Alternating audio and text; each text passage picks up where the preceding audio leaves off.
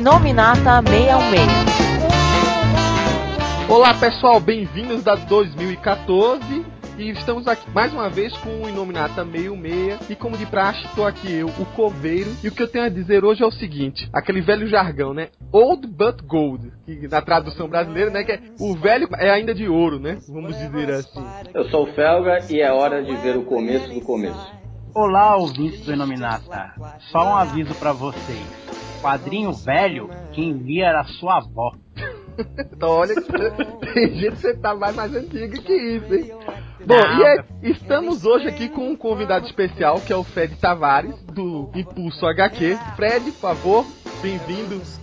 Obrigado, salve galera do Inominata aí começando aí 2014, é meu primeiro podcast e tá sendo no Inominata, cara. Pois é, você já, você já tava fazendo um podcast, né, com o pessoal do Impulso, né? Eu sei que já tá em. Tá em que número já isso aí? Acho que já tá no quarto. No quarto. Olha lá, então vou até aproveitar tá o Fred aqui, coloca também um link para quem tiver curioso aí de ouvir o podcast do, do Impulso HQ. Tem um nome espe especial, específico, o podcast de vocês? Não, é só você entrar no site lá no www.impulsohq.com.br. Lá tem os links aí dos podcasts, dos artigos, cara. Dê uma passada lá também. E, e estamos aqui com essa equipe de ouro, podemos colocar dessa maneira aqui pra falar de coisas muito antigas, né? A gente tá citando aí começo, velho, é bom. Ah, o que a gente vai falar hoje é sobre a época, a era de ouro da Marvel, né? A gente tem, sabe, tá, incluso, na verdade, muito mais que isso, né? Que a era de ouro de quadrinhos, mas especificamente da Marvel Comics, que podemos chamar assim de uma pré-Marvel, que é a época da Timely e pegando um pouquinho, né, do começo da Atlas. É, isso tudo é, tem um sentido de ser esse ano 2014. Para quem não sabe, a Timely começou justamente há 75 anos atrás. Você vê, né, que o pessoal um tempinho atrás estava comemorando os, primeiros anos do, os 75 anos do Superman, esse ano também o do Batman. A Marvel também é tão antiga quanto. Claro, se você considerar essa época pré-Marvel, né, que acaba sendo pertencendo ao mesmo dono, né? A gente vai conhecer direitinho por que essas mudanças de nome, o que é que há por trás disso. E boa parte disso também você pode saber, já antecipo aqui um pequeno jabá, porque muita gente me cobrou porque eu não falava disso no Marvel Meu Meia, mas eu estava esperando o momento certo. Que é esse livro que foi lançado pela Leia que é a história secreta da Marvel Comics, que é originalmente escrito pelo Sam Home e foi a tradução aqui acho que do Eric Assis.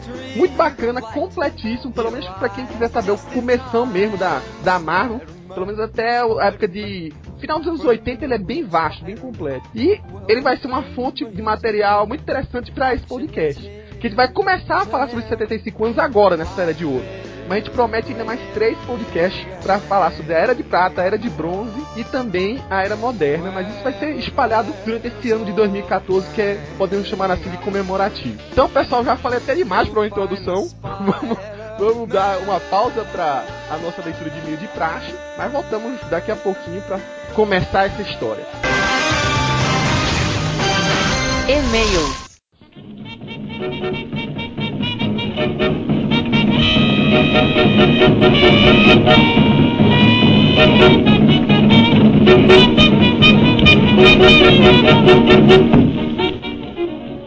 Olá pessoal, bem-vindo a 2014. Estamos na nossa primeira leitura de e-mails do ano com o Marcos Daco. Tudo renovado, tudo limpinho, um monte de carta nova, um monte de e-mail novo. É, o ano é novo, mas o tema do podcast é bem velho, né? É bem velho, é sempre assim, né? Mas é muito, tá muito bacana. Vocês vão gostar mesmo. Bom, a gente tem dois e-mails bem curtinhos que foram mandados no ano passado para aqui, porque a gente tem um podcast muito grande e a gente não quer superlotar dessa vez a leitura de e-mails. Marcos, vou ler o primeiro aqui. Olha só, é, é do Luiz de Valparaíso de Goiás. Ele manda o seguinte pra gente: Olá pessoal do Marvel 616, sou grande fã do site de vocês, todos os podcasts do site e, e gostaria de fazer um pedido para vocês: um Inominata sobre o Terra X. Desde já agradeço.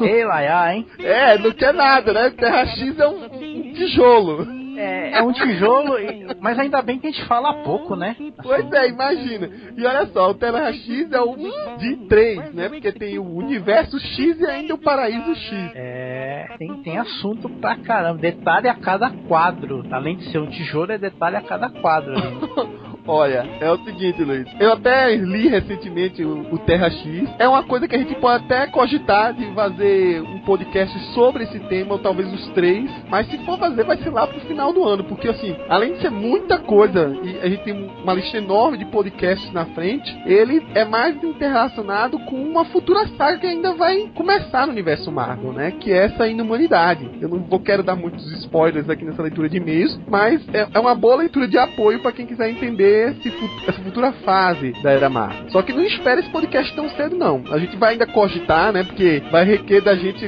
dias e dias de leitura pra isso entrar na pauta, né? Você já leu, Mar? Hum, eu, eu, já li um outro material, mas não, não, li tudo ainda. Mas uma coisa eu sei: se isso fosse transformado em, em uma matéria, só o que tem de, de assim, de recado de, de, de rodapé, detalhinho assim pra você olhar, eu acho que dá mais do que falar da história em si, viu? Porque tem muita coisa mesmo. É, é, é aquilo é, é, é, mais do que uma saga, é um trabalho de pesquisa sobre a Marvel, né? Sobre o universo. Detalhe, né? Alex Ross, que gosta muito dessa ideia de resgatar o passado e é. tal. Tudo isso, Terra X, começou com uma brincadeira na Wizard, americana, lógico, em que pediram para imaginar como é que seria a versão dele do Reino do Amanhã se fosse da Marvel. Sabia disso? Sim. Poxa vida, hein? É, e aí ele começou a desenhar pra Wizard, e aí a Marvel gostou e chamou ele para efetivar tudo. É, e é mesmo no mesmo pé, né? Porque parece que no Reino da Manhã mesmo, só aquelas notinhas que tem depois é, no final da edição encadernada, você vê os detalhinhos que ele colocou em cada quadro, é praticamente uma edição nova. Pois é. O Terra, não sei, eu, eu assim, posso estar enganado, mas de bater o olho, o Terra X tem muita, mas muita referência. Porque assim, o, o Reino da Manhã tem muita referência visual ali, que você acha lá aquele personagem lá no uhum. cantinho, não sei o que. Já o Terra X é mais do que visual, porque ele é baseado muito na mitologia, assim, em situações que aconteceram com o personagem. Não, é, é, é, um material de primeira, de primeira mesmo. Pô, é. é não sei se nem um, um, podcast resolveria se a gente fosse falar de todo, toda a trilogia, né? Mas enfim, vamos deixar isso pro final do ano, que é a gente desafogar a corda do pescoço pra ver se dá pra fazer um podcast sobre isso. É verdade, uma saga de podcast. a gente já tá enrolado nessa saga dos 75 anos, hein? Poxa vida. Bom, Imagina. e o segundo e-mail aqui, Marcos, é do Gabriel Luiz, que é de Sapucaia do Sul, no Rio Grande do Sul. É, é não é nenhuma pergunta, ele manda pra um negócio aqui pra gente. Olha, Olá, em conta dos filmes, personagens, vilões e tudo mais que está sendo introduzido no universo cinematográfico da Marvel, eu estava pensando, como seria uma batalha final em Vingadores 3, lá longe, hein? Bem, isso eu não posso responder mas vocês poderiam fazer um podcast sobre o que estaria nessa batalha. Digamos que os Vingadores, Feiticeiro Escarlate, Mercúrio, Doutor Estranho, Homem-Formiga, Guardiões da Galáxia, todos eles enfrentando Thanos e todo o seu poder. E isso sem contar os outros vilões que podem aparecer. E aí, Marcos? um podcast especulativo sobre Vingadores 3. Eu fico pensando só numa palavra nessas horas: orçamento. Coitado do cara fazer, que faz é. orçamento disso. Olha, Gabriel, a gente. Não vou mentir, né? Como todo fã, a gente fica imaginando, pô, como é que vai ser o terceiro filme, como é que vai ser essa história de Thanos no universo cinematográfico e tal. Mas eu acho que um podcast pra gente ficar imaginando como seria o filme é. Eu acho que é meio complicado, né, Marcos? É, eu acho que assim, a, a, às vezes preocupa essa fórmula que estão usando, espalhando de colocar personagem demais, que é uma coisa que a, a distinta concorrente junto à Warner, pelo menos dos spoilers que tem falado, né, de colocar um monte de personagem, tá pecando muito. Então você começa a poluir demais e acaba tirando o foco daquele personagem ali. Vingadores é diferente porque teve o planejamento, cada personagem teve seu filme, então ficou fácil de juntar todos ali. Mas esse negócio de você juntar, por exemplo, ah, fez sucesso, vamos colocar nesse filme agora, vamos colocar nesse agora, nesse agora, colocar tudo junto é complicado. Lembre-se que a mesma fórmula de utilizar vários personagens, e bom, bem que está sendo utilizado de novo, mas no Homem-Aranha 3 do Sam Raimi, esse negócio não ficou legal. É, nesse Homem-Aranha novo. É, esse Homem-Aranha novo estão seguindo, pode ser que dê certo. Uhum. Assim, estão seguindo a mesma fórmula de colocar vários personagens de uma vez só, em vez de. É aquele negócio, né? O cara vai levar, sei lá, 3, 4 anos para fazer uma nova sequência. Dá a impressão de que, poxa, daqui 3, 4 anos não, eu quero colocar agora, eu tenho a ideia agora, mas não funciona assim, né? Tem, infelizmente tem que dar tempo ao tempo também. Então, não sei, né? De, de repente, a batalha, às vezes sendo simples, ela, porém bem roteirizada, ela pode agradar mais do que uma uma, uma coisa épica, né? E eu acho que assim, antes de falar sobre Vingadores 3, vamos esperar Vingadores 2, 2015 tá quase aí, né? Sim. Aí a gente vê, tá, tem muito personagem que já tá aparecendo nesse filme. Tem né? muito personagem pra aparecer em um filme solo ainda. A gente deixa essas especulações pra mais pra perto. A gente tem muita coisa na lista de podcast da gente pra ver. Tem, tem bastante. Pois é. É, vamos encerrar então nossa leitura de e-mails por hoje. Pra dar tempo da gente falar muito sobre as confusões iniciais da Marvel Comics, ou melhor, da Timely Comics. E quem quiser mandar e-mails, sugestões, ideias de podcast, enfim, entrar em contato com a gente, é, manda pra inominata.marvel66.com ou lá no site tem um linkzinho de contato, preenche lá o formulário. Não esquece de deixar o seu e-mail, senão a gente nem sempre pode responder aqui diretamente do podcast, então responde diretamente pra você pelo e-mail do site. E, bom, tá dado o recado. Então partiu agora, Marcos? Vamos lá, deixa eu pegar minhas barrinhas de ouro aqui e vamos lá falar da Era de Ouro.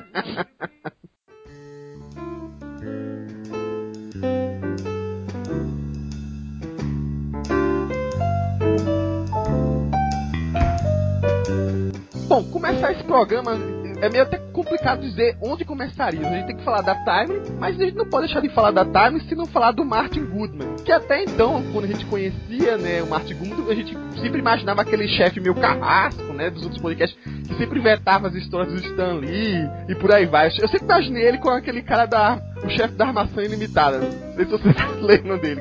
O cara que era bravo, brigão e por aí vai. Mas, Pois eu que sou velho. idade aí. ah, cara, Depois eu que sou é, velho. Armação Será que o Jonah Jameson é o Martin Goodman, cara?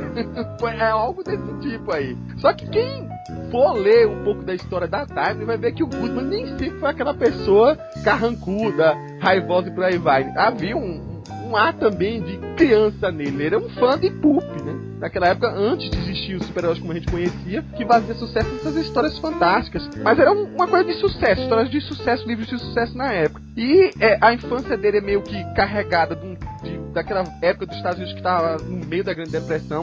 O pai dele tinha, é, é, acho que é, teve um problema de saúde muito cedo, né? E aí teve que é, é, é, deixar o emprego, um negócio assim. E aí tinha muitas brigas com a mãe. E, bom, o, o Goodman aprendeu de porque tinha que se virar sozinho, né? Então, o Goodman, vamos dizer assim, é o exemplo do daquele do self-made man, né? É o cara que chegou, foi lá e fez tudo sozinho, praticamente construiu um império, né? Do nada, né? Ele sempre teve aqui, pelo menos o livro destaca que ele sempre atuou em várias áreas, mas ele sempre acabou indo para o meio editorial, principalmente por essa questão dessa do- dos poucos, né? De Sempre dele gostar dessa de- desse tipo de, vamos dizer assim, de mídia, de tipo de arte, né? Então aqui o livro fala, ele nasceu no Brooklyn, foi é imigrante de, ele é filho de imigrantes russos e é tipo do cara que assim veio de uma família com 15 membros e que tava sem que o pai trabalhava na construção civil que provavelmente era o emprego vamos dizer assim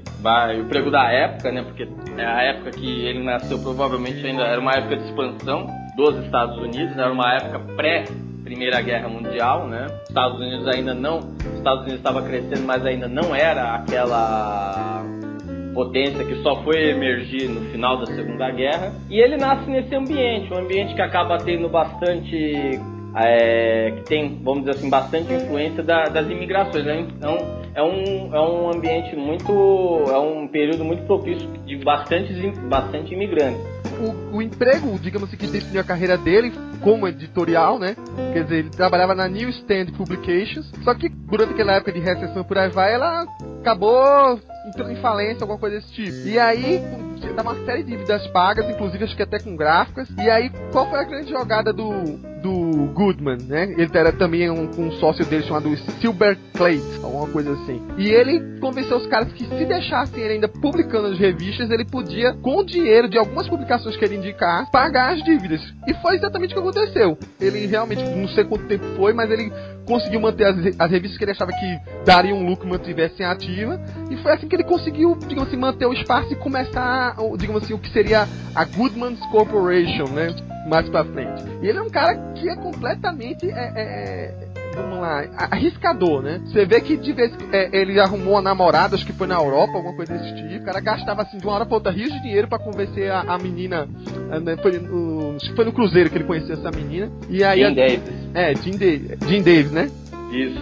E aí gastou rio de dinheiro com ela, quase que ele morre naquele acidente do Zeppelin, né? Ele pelo menos conta essa história da, da biografia. E aí, quando ele retorna, já é com a intenção de fazer algumas publicações, né? E, e aí, dentro dessas publicações, tinham westerns que faziam parte, e tinha algumas revistas, por exemplo, essa Two Gun Western, que era uma de, de justamente de Velho Oeste, Sex Health, que era de saúde sexual, e também uma chamada Marvel Science Stories, que eram sobre histórias deslumbrantes da, da ciência. Só que nessa época não vendia muito bem essas revistas, não. Só tinha uma outra que vendia muito bem, mas era para pagar alguma coisa. Só que ele ficou com aquele nome Marvel na cabeça, né? Isso aí pro futuro ia ser um, uma coisa que ele iria usar. Então ele já começou a ganhar uma certa garantia, acho que da gráfica, de publicar aquelas revistas. Então foi aquele meio que acordo, né? Olha, se você continuar publicando essas revistas, aí a gente vai lá e faz o, o, o processo final com você. E, e, aí ele praticamente continuou o trabalho dessa New Stand Publications, né? Meio que a gente ficou com ele. Dentro disso tinha uma revista que foi o que acabou dando o nome da empresa dele, que é um.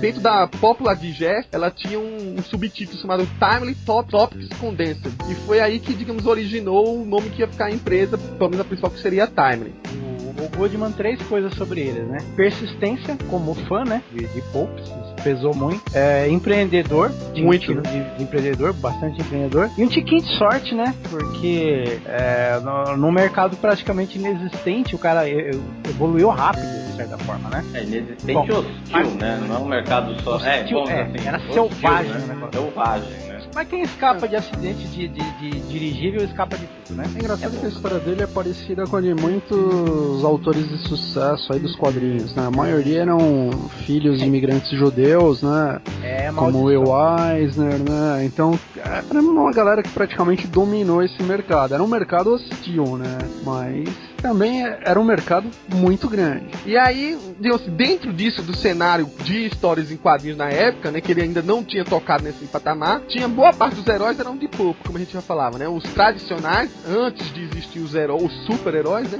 Tarzan, Flash God, Popeye, digamos assim, eram os da época que mais vendiam faziam sucesso. Só em 38, ou seja, 75 anos atrás, do ano passado, né, que o Siegel e o Shooter fizeram o, o Superman e venderam com uma bagatela pra a National Allied Publications vendeu por 130 dólares o personagem. Até hoje, hoje tem processo na justiça por causa disso, né? É, eu, eu é, sabia é, é controverso até hoje, né? Ninguém sabia que aquela porcaria ia dar certo, né? É, na verdade era coisa de criança. 130 dólares na época valia muito dinheiro pra molecada. Ah. O engraçado é que o Super-Homem depende muito da publicação, né? Uns falam que o Super-Homem é o primeiro super-herói porque ele tinha superpoderes, mas tem alguns pesquisadores que já consideram o fantasma lá, o espírito que anda, o primeiro porque ele é o primeiro a usar uma fantasia, né? E aí o seguinte, é, uma outra empresa de quadrinhos, que aí é de onde vinha a ligação com a Marvel Comics, que seria essa Funnies Incorporation, né? Que praticamente ela era. Bom, não sei direitinho como é que ela foi montada, né? Mas quem era o cabeça na época dela era um tal de Lloyd Jacket. E foi ele que, digamos assim, estava produzindo as primeiras histórias. Inclusive, o Carl Burgos e o Bill Everett seriam os seus primeiros artistas, digamos, a produzir os seus super-heróis. Ele estava apostando nessa ideia de super-heróis, viu que o Superman vendia bastante, estava rendendo pra editora e diga assim: olha, esse mercado vai longe, vai dar certo. O problema é que no decorrer do caminho, ele não conseguiu fazer com que isso fosse, digamos assim, produzido da, somente pela empresa dele, né? Então ele correu que nem um louco atrás do de gente que pudesse manter a ideia dele ou comprar a ideia dele. E aí, por intermédio de algum amigo, ele conheceu o, o Martin Goodman. O Martin Goodman, lembrando um pouco dessa história da infância dele, dos pulps e por aí vai, disse assim: olha, cara, vou investir de novo nessa linha dos quadrinhos. Tô vendo essa história de Superman, é uma coisa que eu sempre quis. E aí ele realmente comprou a ideia. O, o Jacket, né, esse cara, meio que ganhou, ganhava semanalmente ou mensalmente um, um dinheiro por ter passado a ideia pro Goodman, né? Ele ficou como se fosse uma empresa é, terceirizada vamos lá, que ia produzir os quadrinhos, ou seja, o, o Carlos Burgos, no caso, foi fazer o, o, seu Tocha Humana, e o Bill Everett, seu Namor, e repassava isso pro Martin Goodman. E isso foi feito pela primeira vez é, na Marvel Comics número 1, pelo menos de forma publicada. Porque o Namor, né, a ideia dele era surgir numa numa revistinha menor, que era chamada de Mountain Pictures Funnies Weekly, pra sair nos cinemas locais. Só que como deu errado essa ideia da Funny, né, aí ele teve que repassar isso pra uma empresa mais mais estável, caiu na graça da Timer. Ele reciclou, né? Como assim reciclou? Ele deu uma reciclada. É, tipo assim, o, o, Bill Everett, quando chegou já pra publicar pra Marvel, é, você tem um super-herói aí pra mim? Tem. Já tinha o, o namoro já engatilhado ali. Ah, sim, sim. É, ele, vende, ele já foi com a ideia pro, pros dois, né? É engraçado que assim, quando o, o, o Jacket, quando pediu para os dois fazerem uma versão de super-heróis, que eles não eram desejos de super-heróis na época. Eles pensam em alguma coisa e volta. Aí um pensou no fogo e outro pensou na água. É. Se você olhar direitinho, uma, uma coisa fica até meio que combinada. Vai saber se já não era ali a semente dos dois se confrontarem no futuro, como a gente viu mais tarde, né? Já é. cozinhavam o primeiro evento, né? De quadrinhos da Marvel. o, o primeiro crossover primeiro peixe frito. Olha, temos aqui, temos aqui esse mapa, temos todo um planejamento para os próximos anos, já vi isso, né? é o que mais dura, né? Várias capas que formam um pôster. Várias. Se você juntar todas as capas, você vai ver uma sequência lógica. Bem por aí. Jacket, né? Eu, tô, eu, não sei se eu tô falando o nome dele certo, né? Mas deve ser. Ele, quando foi lançar a Marvel Comics 1, os dois estandartes deles eram esses. Só que ele também aproveitou outros personagens que aí eu não sei se já existiam em outras publica publicações da Fanny ou não, mas nem sempre eram, eram realmente super-heróis, né? No caso era o Anjo, não sei se gente pode considerar super-herói, que mais tarde vai especificar sobre ele, mas quem leu recentemente as histórias do Brubaker vê que é um personagem que foi recalchutado, né? O Casar, que não é esse Casar que a gente conhece conhece hoje. O, o Cavaleiro Mascarado, não confundir com o Cavaleiro Mascarado que é o Lonely Ranger, né? E, e, entre outros, né? Então era um gibi que, se você olhar direitinho, lembra muito que eram as publicações nacionais daqui. Ou seja, o mix não foi uma coisa que brasileiro inventou. Pois é. E, na verdade, era uma coisa que é até muito comum naquela época. As histórias tinham oito páginas. O, é, na, na, na, verdade, os, as, as, duas revistas principais, a Action Comics e a Detective Comics, que hoje são a, a casa do Batman, do Superman e do Batman, respectivamente, eram mixtas, né? Que tinha na Action Comics não eram só as histórias do Superman. Eram, tinha lá um acho que várias coisas voltadas pra aventura tal. Tinha acho que histórias de, de Legião Estrangeira, esses lances, né? E do, do, da Detective Comics, além das histórias do Batman, tinham outras, né? É, era, era um remix de vários personagens, de que era, era maneira de, digamos, um gibi vender. Então o pessoal que, que, quer dizer, se um herói não sustentava sozinho a venda, um conjunto sustenta. Ou seja, é, não é uma fórmula inventada maluca, uma forma até coerente para manter o mercado funcionando. Agora, é... O mercado de crise feito era da época. Ah, isso já vinha até dos pulps, né? Porque nos próprios pulps, né, nos livros, né, tinham vários contos, né? Tinha o conto principal, né? E já tinha os outros contos que faziam lá o mix da revista. Exatamente. Um mix, na verdade, é um laboratório, né? O que colar, colou. Quiser mais é, muitas vezes foi assim, né? Se você olhar na, na história da Marvel, ela juntava vários personagens no só e às vezes aquele personagem fazia tanto sucesso que ah. ele tomava o nome da revista. A gente fala da nossa, na, das edições brasileiras, mas a, a, fórmula também é essa, né? É uma, é uma forma de você testar. Sim. É uma forma de você testar pausadamente o que, que vai dar certo e o que não vai dar. Isso, o, isso aí ajuda o planejamento. O esquema de mix ainda é muito forte, por exemplo, no, no Japão, em que você tem uma revista como, por exemplo, a Shonen Jump, Shonen Jump, em que, por exemplo, lá publica, publica, sei lá agora como é que tá o esquema, né? Mas lá, por exemplo, publica Naruto, tralalá, tralalá e tralalá. Aí tem o carro E aí mais sucesso é esse tralalá, porque ele apareceu várias vezes. Não, é. Não, Era história dupla. Né? Enfim, piadas à parte.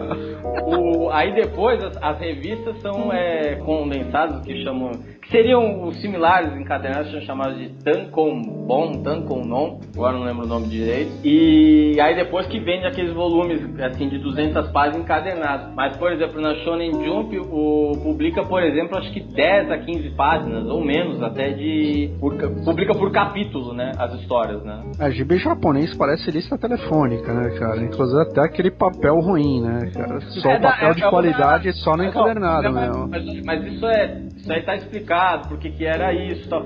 Na verdade, o, o, mangá tem mais ou menos a mesma, vamos dizer assim, é, ele era pra, é, tem mais ou menos a mesma origem que o quadrinho. É para ter um entretenimento para criança, e que criança não, não tem dinheiro. Descartável, né? É, exatamente. E aí o que que acontece? Você não vai fazer um negócio com um papel bom, né? É, é como, eram, como eram os popes, né? Os popes também era assim. Hoje, hoje, os mangás acabaram mantendo o mesmo tipo de papel, porque é para baratear a mesma produção. Até porque, é um, mesmo no Japão hoje, tirando assim o, o, o, os grandes fanáticos, é um uma espécie de entretenimento descartável, né? Então o cara compra, lê e depois passa pra frente, né? Até por uma questão de espaço tal, enfim. Diferente, por exemplo, dos Estados Unidos evoluiu papel, colorização, todas aquelas coisas, né? Portanto, querido ouvinte, querido ouvinte que não gosta de revista Mix, entenda, você está no planeta da revista Mix. Planeta Mix. E há muito tempo, há várias décadas, desde aquela época da Marvel já existia, antes disso já existia isso, essa fórmula. Nesse caso, o que o, o Goodman fez foi um teste, né? Ele não sabia o que ia dar, gostou da ideia, arriscou. Então ele colocou a Marvel Comics número 1, resgatando aquele nomezinho que ficou na cabeça dele, e logo o primeiro exemplar acabou. Colocou 80 mil exemplares no mercado em setembro de 1939 e vamos fazer a segunda reimpressão. Vamos colocar bem mais. Segunda reimpressão, ou seja, no total geral, vamos colocar assim, foi 800 mil. Um número que está assim, comparativamente muito melhor que a média que a, a editora da DC na época, né?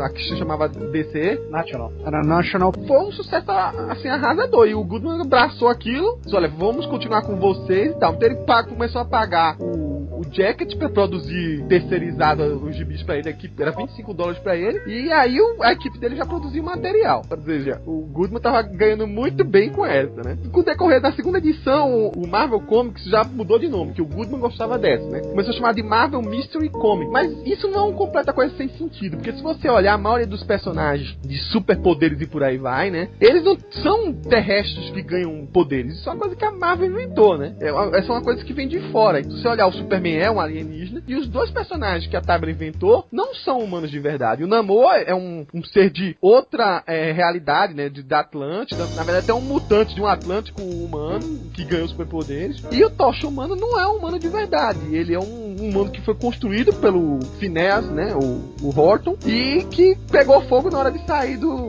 do vidrinho de ensaio dele, né? Abriu o vidrinho e tocou fogo. Não era, era foi um efeito é, inesperado que deu os poderes dele. E aí, todo teor dessas histórias tinha um quê de pulp mesmo, de extraordinário, de esquisito, de surreal. Não é talvez a visão que a gente tenha hoje de um super-herói. Tinha aquela coisa de admiração e de medo, se você olhar direitinho. Uma coisa interessante que você falou aí, é, você pode ver que são personagens que, vamos dizer assim, vieram de fora, feito por pessoas que eram ou imigrantes ou descendentes de imigrantes. É interessantíssimo. Será que é alguma coisa que eles sentiam e queriam transportar? É uma, é uma alfinetadinha aí bem discreta, né? É, isso, isso aí não, não, não viajei tanto a isso não, mas pode ser, pode é, ser. É, sei não. E se né? for ver, e de certa forma, você até falou do elemento de medo e aquele misto de admiração e medo é uma coisa que, de certa forma, a Marvel carrega até hoje com seus heróis. Hoje, mesmo os mais populares, sempre tem um misto de admiração e medo, né? É, e talvez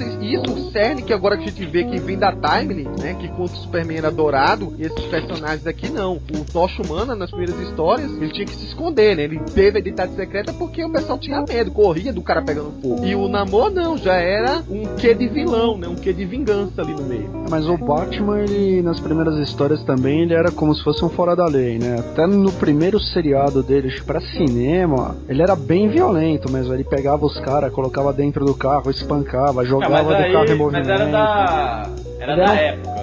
Ele era um personagem também. No começo ele era meio vilão, assim, meio vilão não, né? Ele era um justiceiro não legal, né? Não era igual o Superman, que era o Messias, né? O Superman era o, Messi o, o novo não, Messias. Não ficava tão claro no Batman se ele causava temor nas pessoas de bem, entendeu? A intenção ah, era, mas... Que, é o, é, que era a ideia do Tocha Humano e do Namor. Ele é, é, a...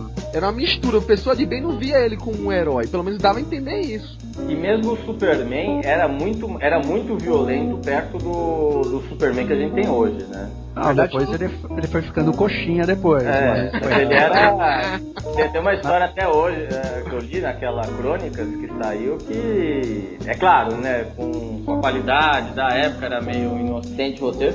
Mas, pô, se você transportar ela pra hoje, acho que não sei se o. Quando o Morrison assumiu a Action Comics, nesse novo reboot, ele pegou pra, pra coisa. Mas tem uma história lá que ele praticamente assim, ele, o Superman se revolta com o trânsito de Metrópolis, porque tá muito violento. Pô, aí o cara começa a bater, bater tipo nos caras que andavam bêbados nos carros, começa, chega ao ponto dele destruir a, a, indústria automobilística de Metrópolis para ela se adaptar às regras de maior segurança, cara. Eu fico imaginando o Superman fazendo isso hoje, cara. Não, mas- E ele, apesar de ele não ser tão violento quanto o Batman, o Batman era extremamente violento, usava armas, toda aquela coisa que com o tempo, principalmente por causa do Comic Code, né, foi fechado, foi limitado. Ele também era um super-herói violento, não ficava tão assim explícito na cena.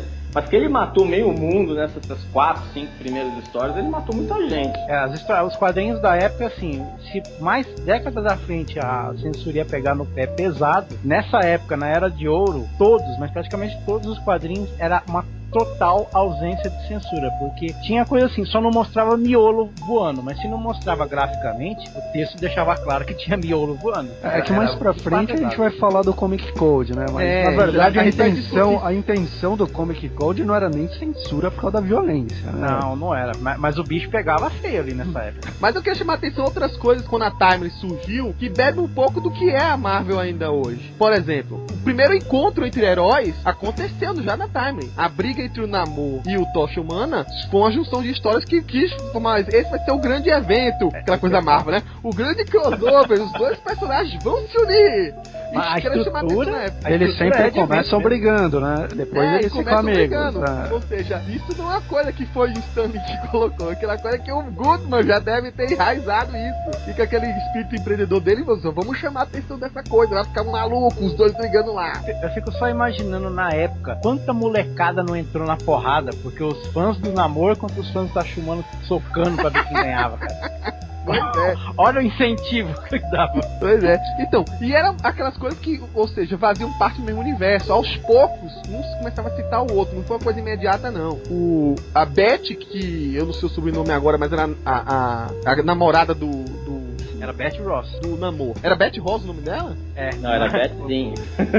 Ah, Ah, Beth tá. Jean. Confundi. Ah, tá, Beth Ross, a gente vai falar, a gente vai falar de outra da Beth Ross pra frente na era de ouro ainda. tá? Então, ela Muita Beth.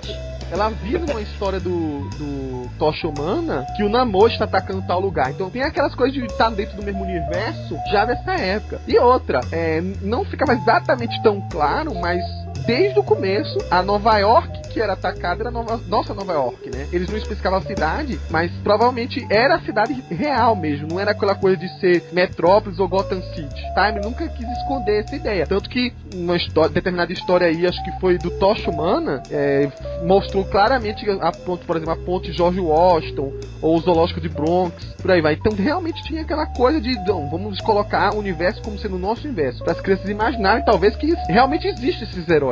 É, e outra que nas histórias do namoro também é é interessante, tipo assim, o namoro ele, ele provocava destruição a nível apocalíptico, né? E não dava túnel, queria derrubar prédio em cima das pessoas. Isso tinha mais impacto quando você fazia isso no cartão postal, na, na rua onde você passava, trabalhava, né? Em São Paulo o namoro seria prefeito, né? Inundar túnel, fazer essas coisas. Fazer buraco, deixar coisa inacabada.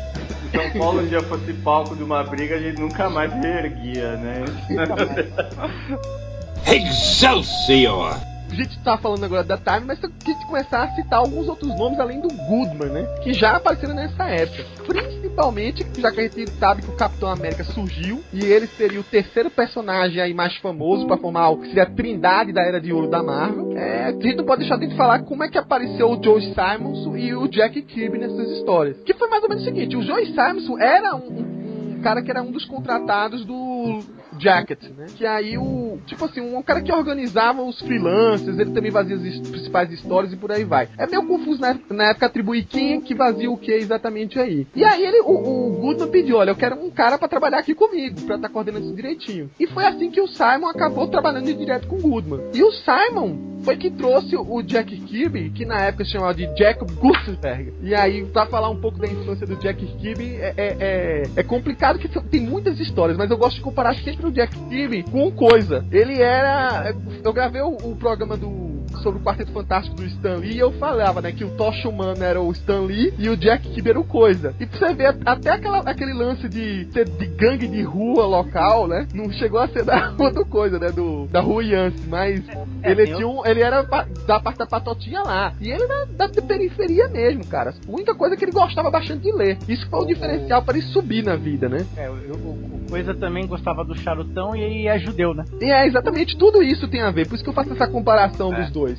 o- esse interesse por literatura, né, que começou com o Shakespeare e por aí vai, e depois lendo um pouco de Poe, é que fez o, o Jack Kirby se interessar de começar a desenhar as histórias. Então, ele foi chamado com o Joe Simonson pra, digamos assim, era uma tentativa do, do Goodman dele não ficar tão dependente da Funny Corporation. Ele queria meio que dar um, um chute na bunda do Jacket lá, né? E aí foi assim, através do Joey Simons e do Jack Kirby, que aí começou a assumir esse pseudônimo, é que ele falou assim, ó, construa um personagem diretamente pra mim agora, diretamente pra Time. E aí o primeiro acho que foi o tal do é, Red, como é que é o nome? É o Corvo Vermelho. É o Corvo Vermelho. Ed Haven. Red Raven, é verdade. É, o Red Raven, né? Que seria o tipo um corvo vermelho, alguma coisa desse tipo. Só que o personagem não fez muito sucesso. Eles até postaram na primeira revista dele. E aí eu não chegou a fazer muito sucesso, não. É, eles começaram a criar alguns outros personagens. Não foram essas coisas todas. Até que veio a ideia de chupinhar um personagem que era baseado no escudo, né? Só que o, o Simon, pelo menos na descrição dele, diz que queria colocar mais da bandeira americana no personagem, por aí vai. Diz que passou uma noite todinha fazendo todo o arquétipo, todos os detalhes de roupa. Então a gente pode, quem sabe, atribuir ao Simon o visual do Capitão América. E aí surgiu o personagem lá que seria o, o grande marco da Era de Ouro da Timeless, que ganhou até a primeira revista própria, né? Foi uma aposta tão grande que a Capitão América é, Comics surgiu dois anos depois da formação da Time, ele dando uma porrada no queixo do Hitler, né? E fazendo o maior sucesso. Um o pessoal é engraçado, né? Antes da revista ir pra banca, eles foram desenhar tudo às pressas, na maior correria, né? Porque estavam com medo da guerra acabar, de matarem o Hitler antes. Eles falaram, cara, corre isso, vamos desenhar esse negócio. Então foi o Jack Kirby deixa eu desenhar isso aqui e eu quero arte finalizar. Aí o, o Simon falou, você tá maluco? Vai fazendo as páginas aí, eu tô pra auto finalizar pra terminar. Eu tô achando que o Hitler vai morrer antes disso, da revista sair. Olha, a guerra acabou, todo mundo, ai, os dois, puta. É, já pensou aquela coisa, né? Tipo, é como, é como publicar um artigo científico e o outro passa na frente.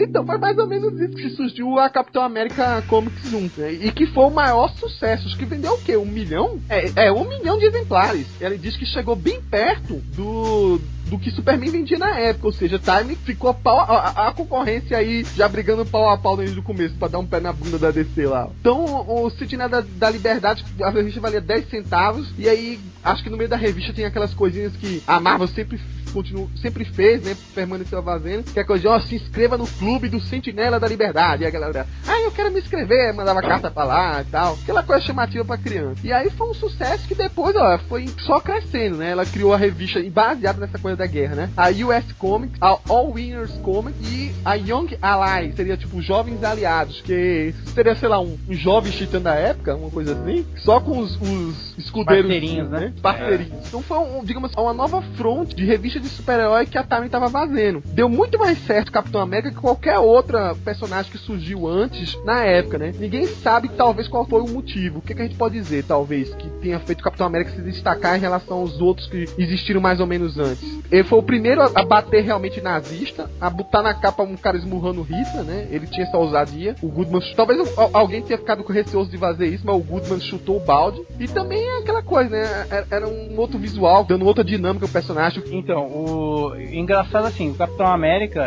muita gente fala assim que é a questão do patriotismo tal, que foi um personagem que os quadrinhos foi mandado para até para front, né? Pra incentivar os soldados tal. É, assim, olha aqui, um, um super-herói homenageando vocês. Só que as histórias dele, assim, fora o fato de ele estar esmurrando Hitler na capa, isso não aconteceu nas páginas internas, tá? Foi só na capa. Acho que lá pra terceira ou quarta história tem uma, tem uma história, um, um ponto meio até histórico, que ele e o Buck atravessam toda a Europa perseguindo os nazistas e, tipo assim, mostrando locais de verdade, onde é que foi ocupado, onde é que não foi ocupado. Foi meio que uma lição de história. Fora isso, as histórias do Capitão América tinha muito de ficção científica, muito de coisa fantasiosa e, tipo assim, eles usavam de pano de fundo os nazistas. Vamos supor, ele tá enfrentando uma horda de zumbis. Quem ajudou a criar os zumbis? Ah, foi um cara que era nazista, entendeu? O cientista que criou os zumbis não era nazista, mas foi O um bode nazista. expiatório era o nazista, né? Quem fez O essa merda nazismo- aqui? é, o Ah, nazismo- nazista, provavelmente.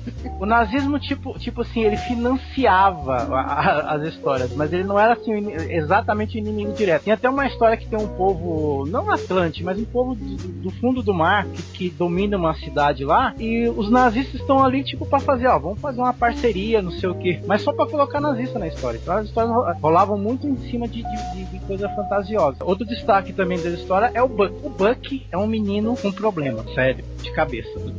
Porque, assim, tem muitas histórias até hoje, né? Na época, claro que não. É que na época, como eu falei, assim, a censura tava pouco se lixando. Mas hoje analisa assim, poxa vida, se o Batman levava um menino para lutar contra o crime, o que era um absurdo, o que dizer do Buck que era um menino que ia pro fronte de guerra, entendeu? Bater, tinha um... tipo, batedor, né? É, exatamente. Só que tinha um detalhe. Bota o menino na frente pra ver se tem uma trincheira ali do lado. Se levar tiro, o é Buck... que nazista. É, mostra o Buck tinha... pra ver se tem mina terrestre, né? Se não, mas o Buck... sobreviver.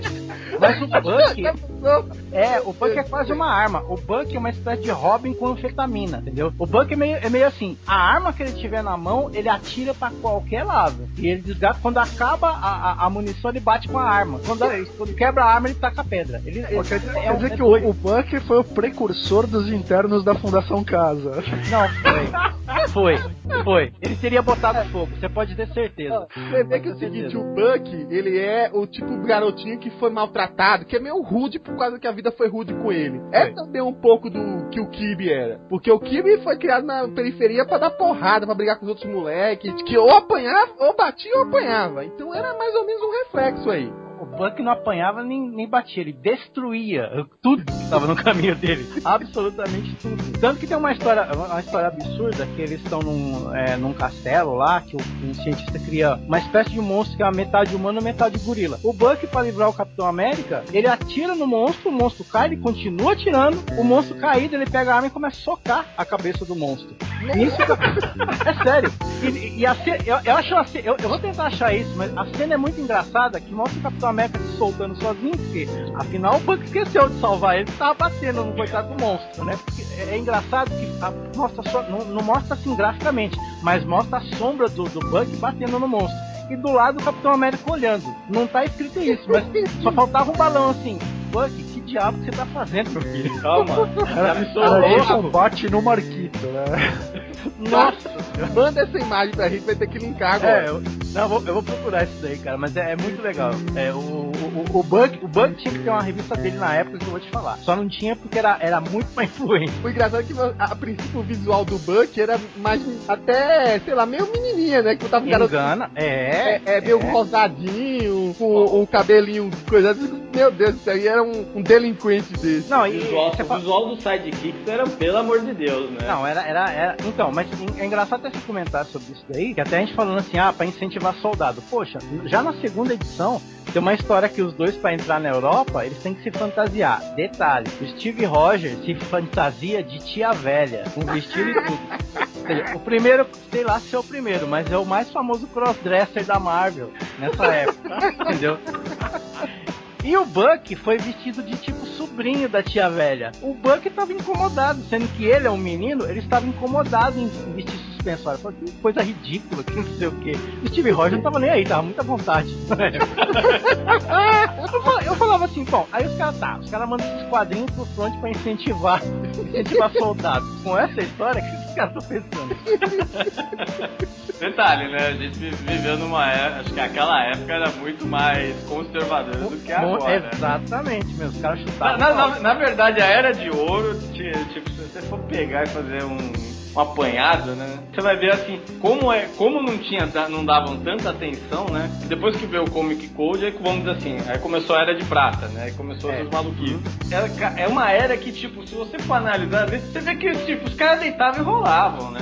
Tinha muita coisa assim, você lê assim e fala, cara, que absurdo é esse, cara, que o cara tá, tá pondo aqui. Esse, não, é, esse é um deles, pô. Não é? Você lê as coisas e fala assim, cara, isso não pode hoje. Como é que deixa hoje época? Hoje daria um puta de um bafafá, cara, agora, não. naquela época. É, é, era totalmente, assim, politicamente incorreto ao extremo. É, não, a própria, assim, dizem que, pô, criaram os sidekicks como uma forma das crianças se identificar como, não como os heróis, mas como parceiro deles, né? Mas, ah, virou, provavelmente foi isso mesmo. Né? Cara, mas... virou tudo kamikaze, então. Não, porra, mas você, não, mas você vê certos absurdos, cara. É, primeiro as roupas, né? As roupas eram assim de, de dar medo, né? Se Não, hoje e- a gente reclama de certos uniformes, cara, os uniformes dos sidekicks eram. É, é, E os assim- sidekicks eram zoados, cara. Eram zoados mesmo. O ponto de humor das histórias do Capitão América era que enquanto, enquanto ele era Steve Rogers, é, ele e o Buck ficavam lá no quartel e era tipo um clima de recruta zero, sabe?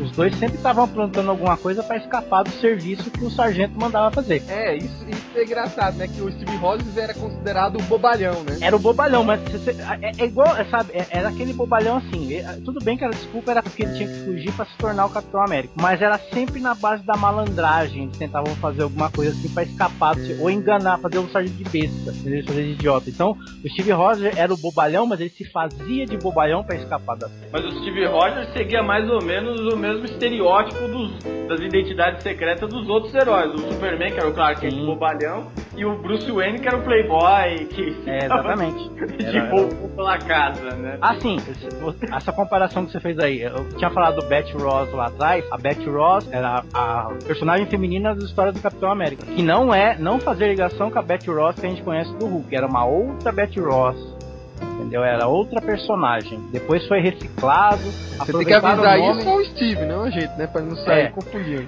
Então, foi aproveitado mais tarde, né? Mas o- é, tinha, tinha ela que era esse ponto ali, que era tipo a narradora, né? Ela acompanhava, ajudava a dupla e tal, na época. Excelsior!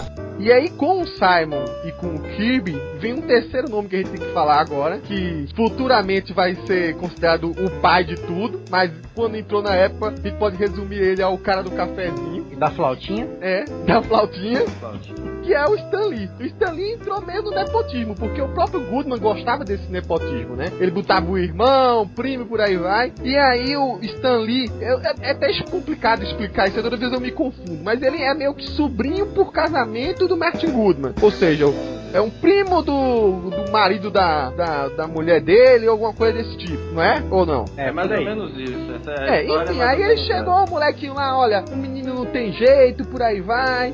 Você vai ter que cuidar dele aí porque ele quer ser escritor. Você faz quadrinho, ele quer ser escritor, vê se coloca aí pra fazer alguma coisa. Aí o, a história, pelo menos que o- as biografias colocam, o do Kimi, que eles olharam pro moleque e assim, ó, o que, é que você quer fazer? O que, é que você sabe fazer? E o menino era meio que assustado na época, não, eu, aprendo rápido tal, essas coisas aí. E aí no começo ele tipo assim, era o cara que, no máximo, no máximo, né, ele é, é, apagava a, a o, com a borracha o que ficava de excesso do desenho. Era o máximo que ele tocava na época da, da.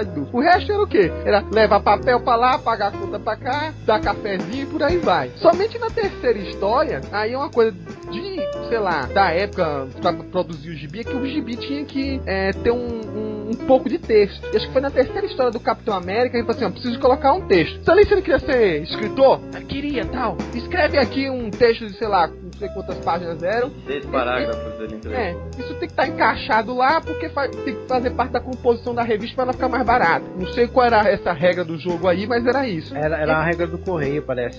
O, correio, pra fazer essa entrega mais barata, tinha que ter texto, entendeu? Era, é, é uma forma de, influ, de, de incentivar a literatura, mas literatura desde que fosse como se fosse livro, tivesse texto. É, e aí foi o Stanley fez, disse que o texto, eu nunca li esse- essa história, era muito meia boca, mas foi meio que a guinada pra ele começar a se meter mais nisso. Foi a partir daí que ele começou a escrever mais textos e até começar a escrever roteiros. Foi assim, por exemplo, que o, o personagem The Destroyer, né, que se dizem que é o personagem mais famoso da Time é, na época, depois do Trindade e depois do Anjo. Seria esse personagem que o Stanley criou.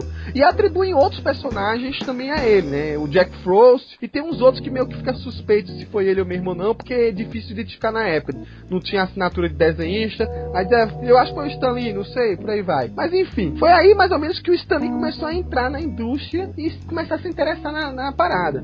Com o tempo, eles começaram, o Kirby e o, o Simon começou a, a aceitar o, o Lee, digamos, na parte do grupo deles, né? Só que eles estavam já um pouco satisfeitos com o esquema do Goodman. Alguém foi falar pra eles que o Goodman tava meio que enrolando eles. Que o, praticamente com a venda de Capitão América Comics, o Goodman pagava tudo que ele podia da- dos custos. E eles ganhavam muito pouco de royalty. E aí o que aconteceu? Eles nem chegaram a, a confrontar o, o, Goodman na época. Eles decidiram que iam tratar, acho que com a DC Comics na época, né? A National, sei lá. E vai, come- começar a aumentar também o trabalho por fora de, de freelancer. E aí eles chegaram até mesmo a alugar um hotelzinho assim do lado do, do serviço, né, da Marvel, na, da Timely na época, e começaram a trabalhar alvoroçadamente nesse projeto, né. O detalhe é que o, o Stanley começou a desconfiar, em dado momento eles contaram pro Stanley, aí ninguém sabe se o Stanley chegou a ser o dedo duro ou não. Claro que o Kib e o Simon vão dizer que ele era o dedo duro, o Stanley vai dizer que nunca foi. Isso Martin caiu. Gomes não pode mais confirmar, né? É.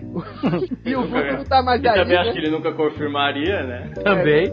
Senão a, a, a- senão a prima dele ia brigar com ele. Detalhe, o Goodman foi tomar satisfação, aí começou uma briga, o, saiu o Simon e saiu o Kirby da época. Eu não sei exatamente pra onde eles foram, se eles foram imediatamente pra DC ou não. Eu acho que foi um. Logo depois já tinha meio que esse contrato pra DC, enrumaram todinho, não, não chegaram a cobrar contas, nem direito. Na época não pediram direito de personagem, nem nada. É, Eles fizeram vários, acho que trabalhos para várias editoras, mas se eu não me engano, na, na DC foi a época que o Jack Kirby fez alguma coisa pro Arqueiro Verde, o que era o Arqueiro Verde na Não, época. isso já, já mais no final. Ele chegou, É. não sei se foi imediatamente, mas no final, quando o Simon saiu, que o Simon teve a hora que desgostou, saiu da parada. E aí o Kirby continuou. Aí o Kirby, já no final, antes de voltar pra Marvel, ele tava detonando lá no Arqueiro Verde É. e, e do Desafiadores do Infinito, né? Não, de- Desafiadores do Desconhecido. Sim. É o nesse, Arqueiro meio Verde. tempo, nesse meio tempo, o Kirby também não trabalhou com animação? Ele Eu fez algum... lembro. de- é, eu- eu- ele, ele chegou a trabalhar alguma vez também na época de- em coisa de publicidade. Só que a mulher mesmo dele falou que não era uma coisa que ele não gostava. No- na época de vacas magras, né? Uhum. Na verdade, o Kirby fez, fez de tudo, né? Tem Ele até, assim, fixou, né? É, não, é. Bom, é, vamos dizer assim, desenhar quadrinhos é bem diferente. Naquela época. Aliás, é interessante que essa parte do livro, porque o livro acaba também construindo um pouco do, do começo, como é que foi, como é que era a organização dos escritores e tal.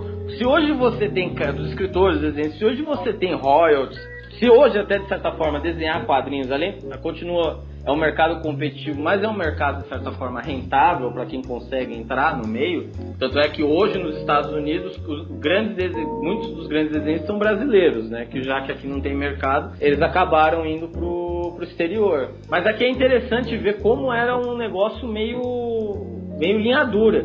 E assim, é, daqui pra frente, pelo menos até a década de 80, era um negócio que, vamos dizer assim, sofria muita. Os caras sofreram muitos reveses, os criadores, né? E assim, aí você, aí você ficava numa linha assim, o livro não toma partido, mas enfim, você fica numa linha que você não sabe quem era o. quem tava certo, quem tava errado, quem tava querendo ganhar mais, quem tava querendo ganhar menos, era um, sabe? E dá pra destacar uma coisa, o único que o único sobrevivente dessa época, que eu acho que é, um- acho que é o melhor termo pra descrever ele, é o Stan Lee. Porque o cara pegou toda uma época da vaca, ele, pe- ele pegou desde a época que subiu desse, ele pegava sempre subir, descia, subir, descia, subir, descia. Ele viu a Marvel cair, ele viu a Marvel despencar, ele viu a Marvel subir. Então, é, eu acho que o único, tanto é que acho que, acho que é o único que está vivo ainda, dessa, Não, o Simon tava. Tá o. Simon morreu, né? Simon, não, Simon não.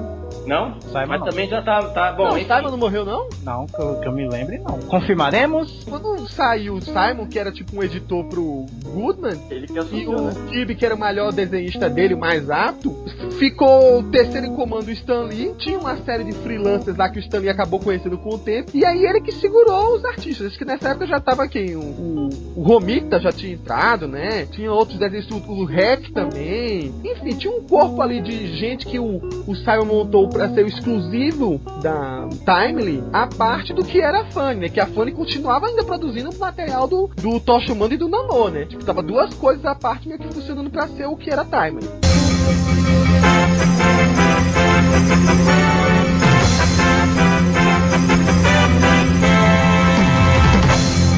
É, exatamente. Que sentimos informar aos ouvintes que Joy Simon faleceu em 2011.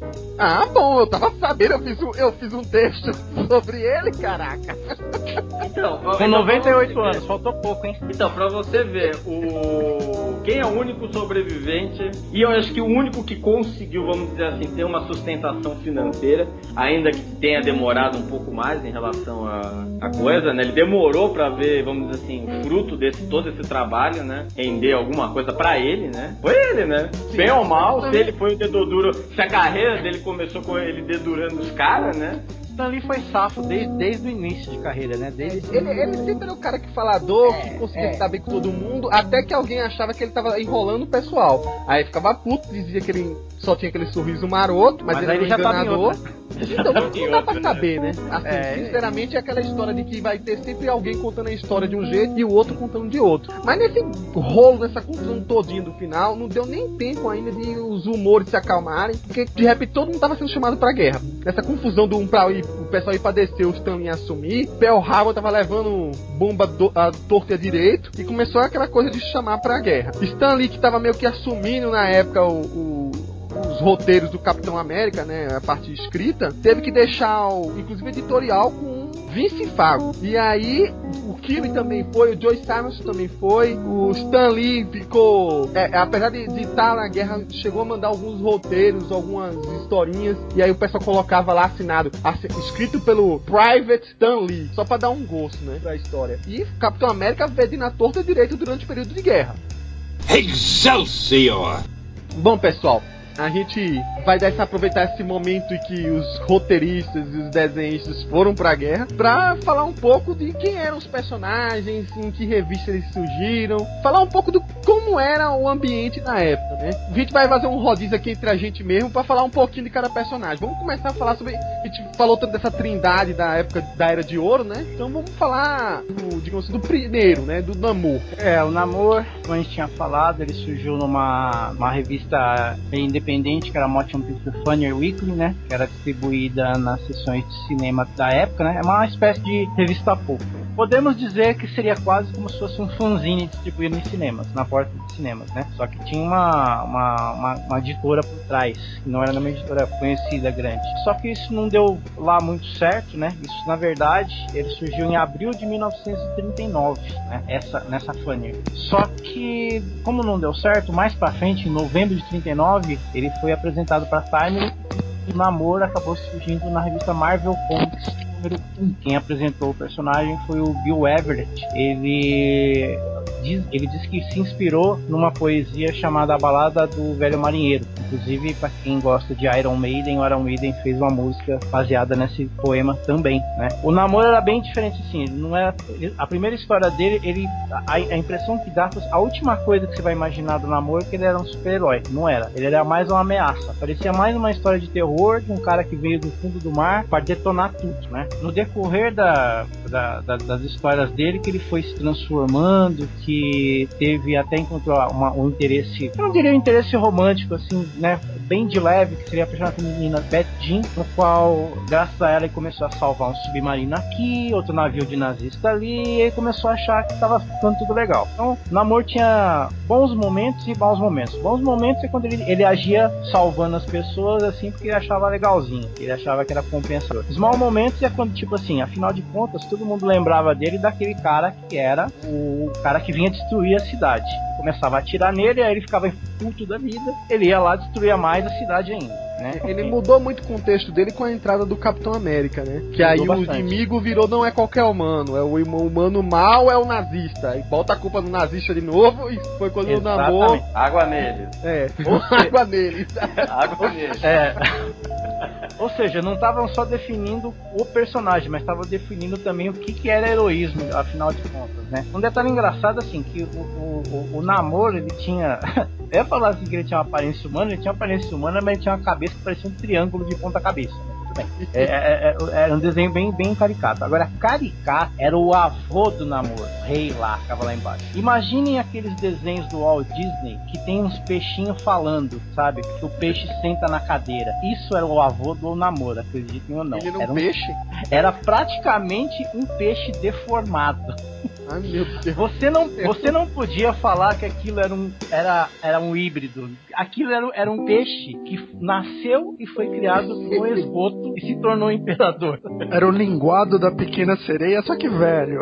Olha, velho e podre, tá? Aqui, aqui Cara, era, era eu muito esquisito. estava. é, é, eu não cheguei a ler as histórias dessa época ali esporadicamente. E aí o, o Diogo uma vez estava discutindo. E aí ele falou: Cara, tem uma história do namoro que faz você rir. Que ele vai pra lua. Então você fala assim, como assim? É, ele Ah, pega não. um impulso debaixo d'água.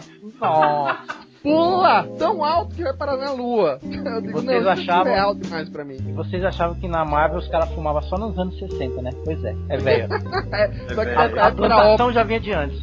Não, mas na- na- você tá falando nessa, dessa, dessa história da Lua mesmo? É, Nessa, nas primeiras histórias, quando ele começou a ajudar o pessoal a, a lutar contra os nazistas, os americanos a lutar contra os nazistas, ele foi lá pedir pro avô peixe dele pra. Falou assim: ó, empresta a frota aqui do, do, do nosso povo pra ajudar os americanos. O avô dele, tudo bem, gostava do neto, né? É o único neto bonito que ele tinha, menos feio. Quer dizer, menos feio, porque não era bonito, né? Tudo bem, pode ir. Aí ele Não, pega, aí eles tinham, aí eles tinham uma nave que eu não sei por que eles usavam a nave, mas embaixo d'água, mas enfim, parecia um submarino que começava a pegar impulso embaixo d'água. Aí quando saía da água, ele virava um avião. Eu, eu falei assim, pra que que eles criavam isso? Mas tudo bem. Aí virava um avião. Aí iam lá, detonavam os nazistas, voltava pra água e se tornava um submarino de novo. Era uma ideia brilhante desse que, que tinha, que tinha na época, né? A história não mudou, assim, do, do que conhecemos da mitologia do Namor. É engraçado, assim, com o avô com aquela cara de peixe podre, aí você fala assim, e a mãe do Namor? Tinha cara do quê? A mãe do Namor, segundo a história, ela provavelmente ela tinha uma cara de peixe podre também. Só que ela fez uma urucubaca lá, que ela ficou mais bonitinha, daí ela conseguiu seduzir um marinheiro, né? Um, um humano, um homo sapiens, e daí nasceu o híbrido que era o Namor. Né? Depois acho que ele depois que ele descobriu que ela era peixe podre, largou dela. Aproveitando o gancho aí que você tá falando do histórico da, da vida do namoro, os familiares, né? Hum. De outra personagem que voltou depois da, pra Marvel, né? Atual, que é a Namora, que Namora. surgiu nessa época, em 47, uma Marvel Mystery Comics. E aí só depois é que ela volta, lá quando o, o Príncipe Submarino tem até a revista própria dele, né? Que ela volta pra cronologia normal. Mas ela é também dessa época aí. Era, era, era dessa época, pra você ver. A franquia do namoro não, não era Ele fazia sucesso, né? Assim como o Tocha Humana, no, no qual teve o grande evento lá do encontro, ele, ele, ele fazia sucesso. Então era legal assim. Quando, mas o mais engraçado era justamente os momentos de fúria dele, né? Quando ele era mais vilão do que era herói. Porque tem cenas que, por exemplo, ele jogava a ponta do Empire State, ele jogava na rua e que se dane quem morra.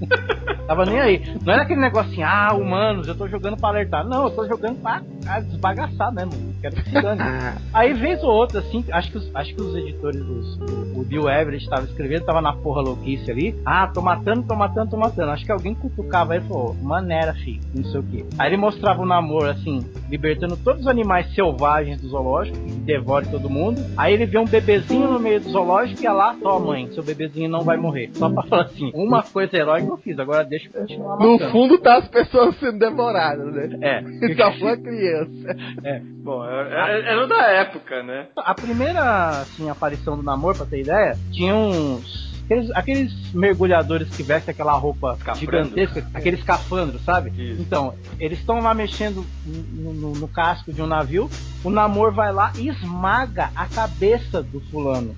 A- ele esmaga, simplesmente ele pega a mão e esmaga a cabeça dele. Aí a desculpa para. E assim, é mostra, só não mostra sangue, mas ele esmagou a cabeça do, do coitado. E aí, pra, acho que para não ficar tão pesado, como se já pudesse ficar mais pesado que isso, o texto depois o namoro explica pro avô dele: Ah, não, mas eu pensei que aquilo era um robô.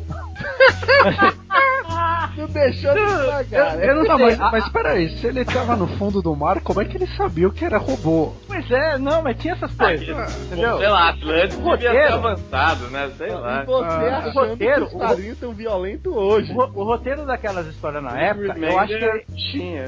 o roteiro e o desenho, eu acho que eles eram feitos na gráfica, na hora. Então o cara, ele ia fazendo quadro a quadro e imaginando o que, que ele ia, a desculpa que ele ia dar pra cena anterior. Não tinha veto editorial nenhum aí, né? Você vê que a Marvel, ela foi a primeira a influenciar o Rob Liefeld, que é aquela coisa, tá vendendo, faz qualquer coisa pra vender, cara.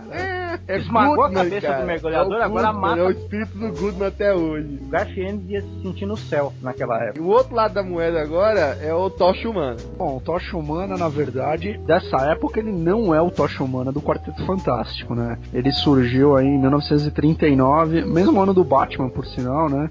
O autor foi o Carl Burgos, né? É uma espécie de Frankenstein que pega fogo, né? O cara construiu um androide lá, uma forma de vida artificial que quando ele ganha vida, ele pega fogo. Ele foi E mostrar, né? Vamos, vamos tirar tubo do ensaio pra ver como funciona. E, meu Deus, tudo perdido, pegou É. fogo. É, é legal, né? Já pensou tipo o Frankenstein, né? Cai o raio, só que ele pega fogo, né? Na verdade, o Tocha Humana é mais ou menos assim, né? E assim, na época, as histórias da época, o que aconteceu? Além do encontro com o Namor, né? Que a gente já falou aqui pra frente, ele acabou tendo um parceiro adolescente. Só que o parceiro adolescente dele não era androide. O parceiro adolescente dele, alguém adivinha? Bom, vocês já leram o livro, É, né? é o Toro, né? É o Toro. Só que o Toro era mutante. Nessa época tinha essa ideia, isso que eu sempre fiquei confuso, o cara. Toro era mutante, né? Que aqui no Brasil ficou chamado de centelha, né? Tudo a ver, né? Toro em inglês Essa- não significa nada, né? A É que porcaria assim, da você tinha a e da tocha e o parceiro Miri tinha que ser o quê? A centelha, pô. né? É. Não, você vê que as adaptações, as adaptações sensacionais aqui do Brasil, elas também já, isso aí é uma escola, né? Vende muito. Lembrando, crianças, não confundam com Centelha, publicado pela RGE, que era a nossa querida Tempestade, tá? Putz, também, né?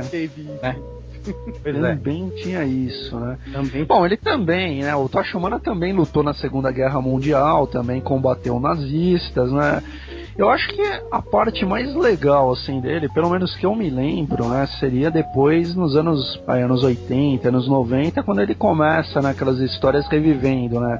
Os personagens do passado, os invasores. Se eu não me engano, o John Verne usou bastante o personagem aí quando ele assumiu a revista do Namor. Tanto no- na revista do Namor, quanto nos Vingadores, naquele West Coast Avengers lá. Que eu, li mais a parte do Namor, que é o que eu me lembro de mais legal do personagem. Na Marvels, né? Pintada pelo Alex Ross, também a Marvel Zero tem uma história do Tocha Humana do original que é bem legal. O, o lance do Tocha Humana, você falou essa história de ele ser o Frankenstein e tal. Ele tem um momento da história dele que é justamente ele como ele vai se adaptar à humanidade, né? Ele não tinha nome nem nada, então ele é, foi lá, deram acho que um, alguém quis criar uma identidade secreta pra ele, pensou, olha, você vai ter que estar escondido aqui, que sempre colocaram o professor que criou ele como um cara de caráter dúbio, né? É, o professor Phineas Horton, né? E aí o, o- deram a identidade pra ele, que é de Jim Raymond, transformaram ele num tipo policial, e aí ele foi desenvolvendo o conceito de humanidade ali. Então tinha essa parte curiosa também de que você acompanhar ele como ele vai entendendo como é que é a humanidade. Tinha aquelas coisas meio filosóficas. Coisa que, por exemplo, a gente não teve no,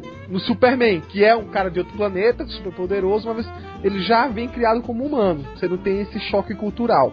É, a gente vai ter isso depois no Ajax, o marciano, né? É. O Ajax também vira um policial e vira um detetive, né? Ele, ele- ele talvez foi um dos personagens dessa era, né? Junto com o Namor, que apareceram bastante depois, né? Mais pra frente, ali na década de 60, 80, né? Como o próprio falou, né? O Fred falou do John Byrne, aquela questão se o Tocha Humana tinha a ver alguma coisa com a origem do Visão, né? Toda aquela história, né? Um dos motivos, assim, do personagem não ter sido mais reaproveitado, porque o Namor, assim, ele foi reaproveitado no universo Marvel contemporâneo, digamos assim, porque não tinha nada parecido. Já o Tocha Humana, da Era de Ouro, ele foi recalchutado pra se tornar o Tocha Humana que virou o Tocha Humana do Quarteto Fantástico, que era outro personagem. Então, assim, fora dessas homenagens históricas que nem o John Byrne, que é um grande fã de, de história de comics, né, e a- em suas histórias mostra muito disso, de personagens originais, ele não foi um personagem que foi muito pra frente, não. Vez ou outra ele reaparece no universo Marvel, mas assim, não é um personagem que vai ter o- o- o- uma revista própria igual tinha na, na época dele também. Histórias próprias, né, digamos assim. Fechando a Trindade, o Marco já falou bastante dele, mas ele é o cara que escreve todo dia sobre o personagem. Ele tem o Capitão América. Marcos, o que, é que tem mais pra complementar aí? Então, o Capitão América surgiu justamente na ideia de aproveitar, digamos assim, um espírito de patriotismo nas histórias é, de super-heróis da época, né? Um detalhe que eu não tinha contado, assim, na primeira história dele, ele apareceu com um escudo que não é aquele formato redondinho que você consegue, é, conhece, que ele consegue atirar igual um boomerang, era um formato de um escudo mesmo, assim, que não dá pra você imaginar uma pessoa lançando aqui. Se lançar, já era, ficou lá onde ele caiu. Depois tiveram problema com esse formato de escudo, porque já tinha algo parecido com um personagem da época chamada Shield, né? Que em inglês significa escudo também. E logo na segunda história já, assim, sem nenhuma explicação, porque na época, na Era de Ouro, assim, até tinha um certo desenvolvimento se tal histórias anteriores ou não, mas não tinha tanta preocupação com, com cronologia. Então na segunda história já aparece ele com um escudo redondo, não existe assim na, na época uma explicação do porquê que trocou escudos, depois é explicado como retcon mais pra frente. O personagem já surgiu com o seu parceiro Buck, parceiro desmiolado, né? E o seu arco inimigo, Caveira Vermelha, também surgiu na, não na primeira história, mas na primeira edição da, da revista do Capitão América. É, era um Caveira Vermelha meio assim, ele foi um vilão, como todo vilão da época que era criado no Capitão América, tinha um vilão absurdo, tinha um vilão chamado Borboleta, né, que ele enfrentava. É, o Caveira Vermelha foi criado como uma espécie de vilão de Scooby-Doo. Era aquele personagem que vestia a máscara, matava todo mundo e o leitor tinha que adivinhar quem dos personagens coadjuvantes era, né? Aí tirava a máscara de caveira, revelava que, revelava que era um coadjuvante lá, tanto que na primeira história dá a ideia que dá que o Caveira Vermelha morre, né? Primeira história. Como ele fez sucesso entre os leitores, o Caveira voltou numa segunda história e em outras mais pra frente e acabou se tornando um dos, dos vilões fixos do, das histórias do Capitão América. No, no, final dessa história ele reclamou assim do tipo, eu teria conseguido tudo se não fosse essa criança é, violada. Eu tava pensando a mesma eu teria coisa, conhecido, cara. Eu teria conseguido tudo se não fosse esse delinquente, esse soldado. Esse moleque aí. Esse cheirador de anfetamina. Essa Capitã American Comics era praticamente dedicada só ao personagem, não era exatamente uma revista mix. Porém, a, a, a revista ela tinha quatro histórias do Capitão América. Então era, era uma overdose mesmo. Eram histórias curtas, assim, em relação ao que a gente tem hoje, né? É, girava em torno. Depende, girava em torno de 11 páginas, até 7 páginas. Só que assim, era muito. Era bem. Era um roteiro bem contado. Era. Acontecia bastante coisa num curto espaço de, de páginas ali, quase, né? É, corria direitinho. E, e ela expandiu, né, o formato dela de ser revista patriótica contra sim, os inimigos sim. nazistas para outras revistas, né? Que eu citei aquela All Winners Squad sobre isso, os Jovens Aliados sobre isso. Ela criou um, um fronte de revistas no estilo. É, se tornou. O personagem se tornou o carro-chefe da, da Timely, né? Consequentemente, o, os outros títulos também seguiram o mesmo estilo, tentando se adequar. Virou meio. Você acha que é novo essa história de X-Men tá virando moda e saindo revista ah, a torto e a direito sobre o meu personagem? Não, cara, desde essa época tinha isso aí, ó. O Brian o Michael editor... Bendis não conseguiria escrever naquela época, porque acontecia um monte de coisa numa história de 11 páginas, né?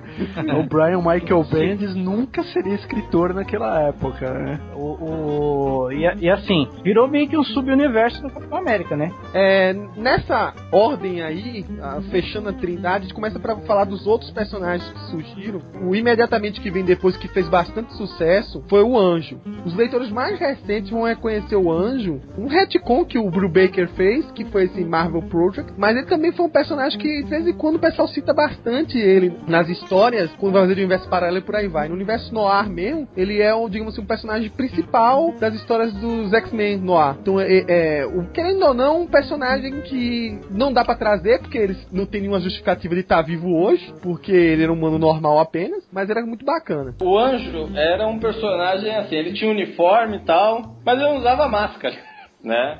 Então, para os conceitos da época de identidade secreta, máscara, ele meio que fugia um pouco do típico, né? Era usar máscara e tal. E assim, ele, é um, ele era um, um, no caso, era um médico, né? Um ex-cirurgião. O nome dele era Thomas Holloway, que depois foi, foi abreviado para Tom Holloway. E era um personagem que tinha, assim, é, tinha esse contexto mesmo que ficou bem, ficou bem é, caracterizado nessa, nessa Projetos Marvel, né? Que o Brubaker escreveu junto com o Steve Empton, né? Que era aquele herói e tal. Ele tinha também, assim, no, ele chegou a ter um pouco de uma capa mística, né? A Mystic Cape of Mercury, né? Que permitia ele voar tal. E ele foi um personagem que acabou aparecendo tanto em certos quadrões, ele acabava tendo aparições tanto nas histórias do uma Tocha Humana e do do Namor, né? Foi um personagem que teve bastante sucesso, marcou bastante presença, né? Mas é como o Cover falou, ele não vai ter um retorno tal. Ele é um personagem bom para trabalhar no passado, né? Não tem como você trazer ele pro, pro atual, né? É, tem, tem umas difícil. coisas aí, ó.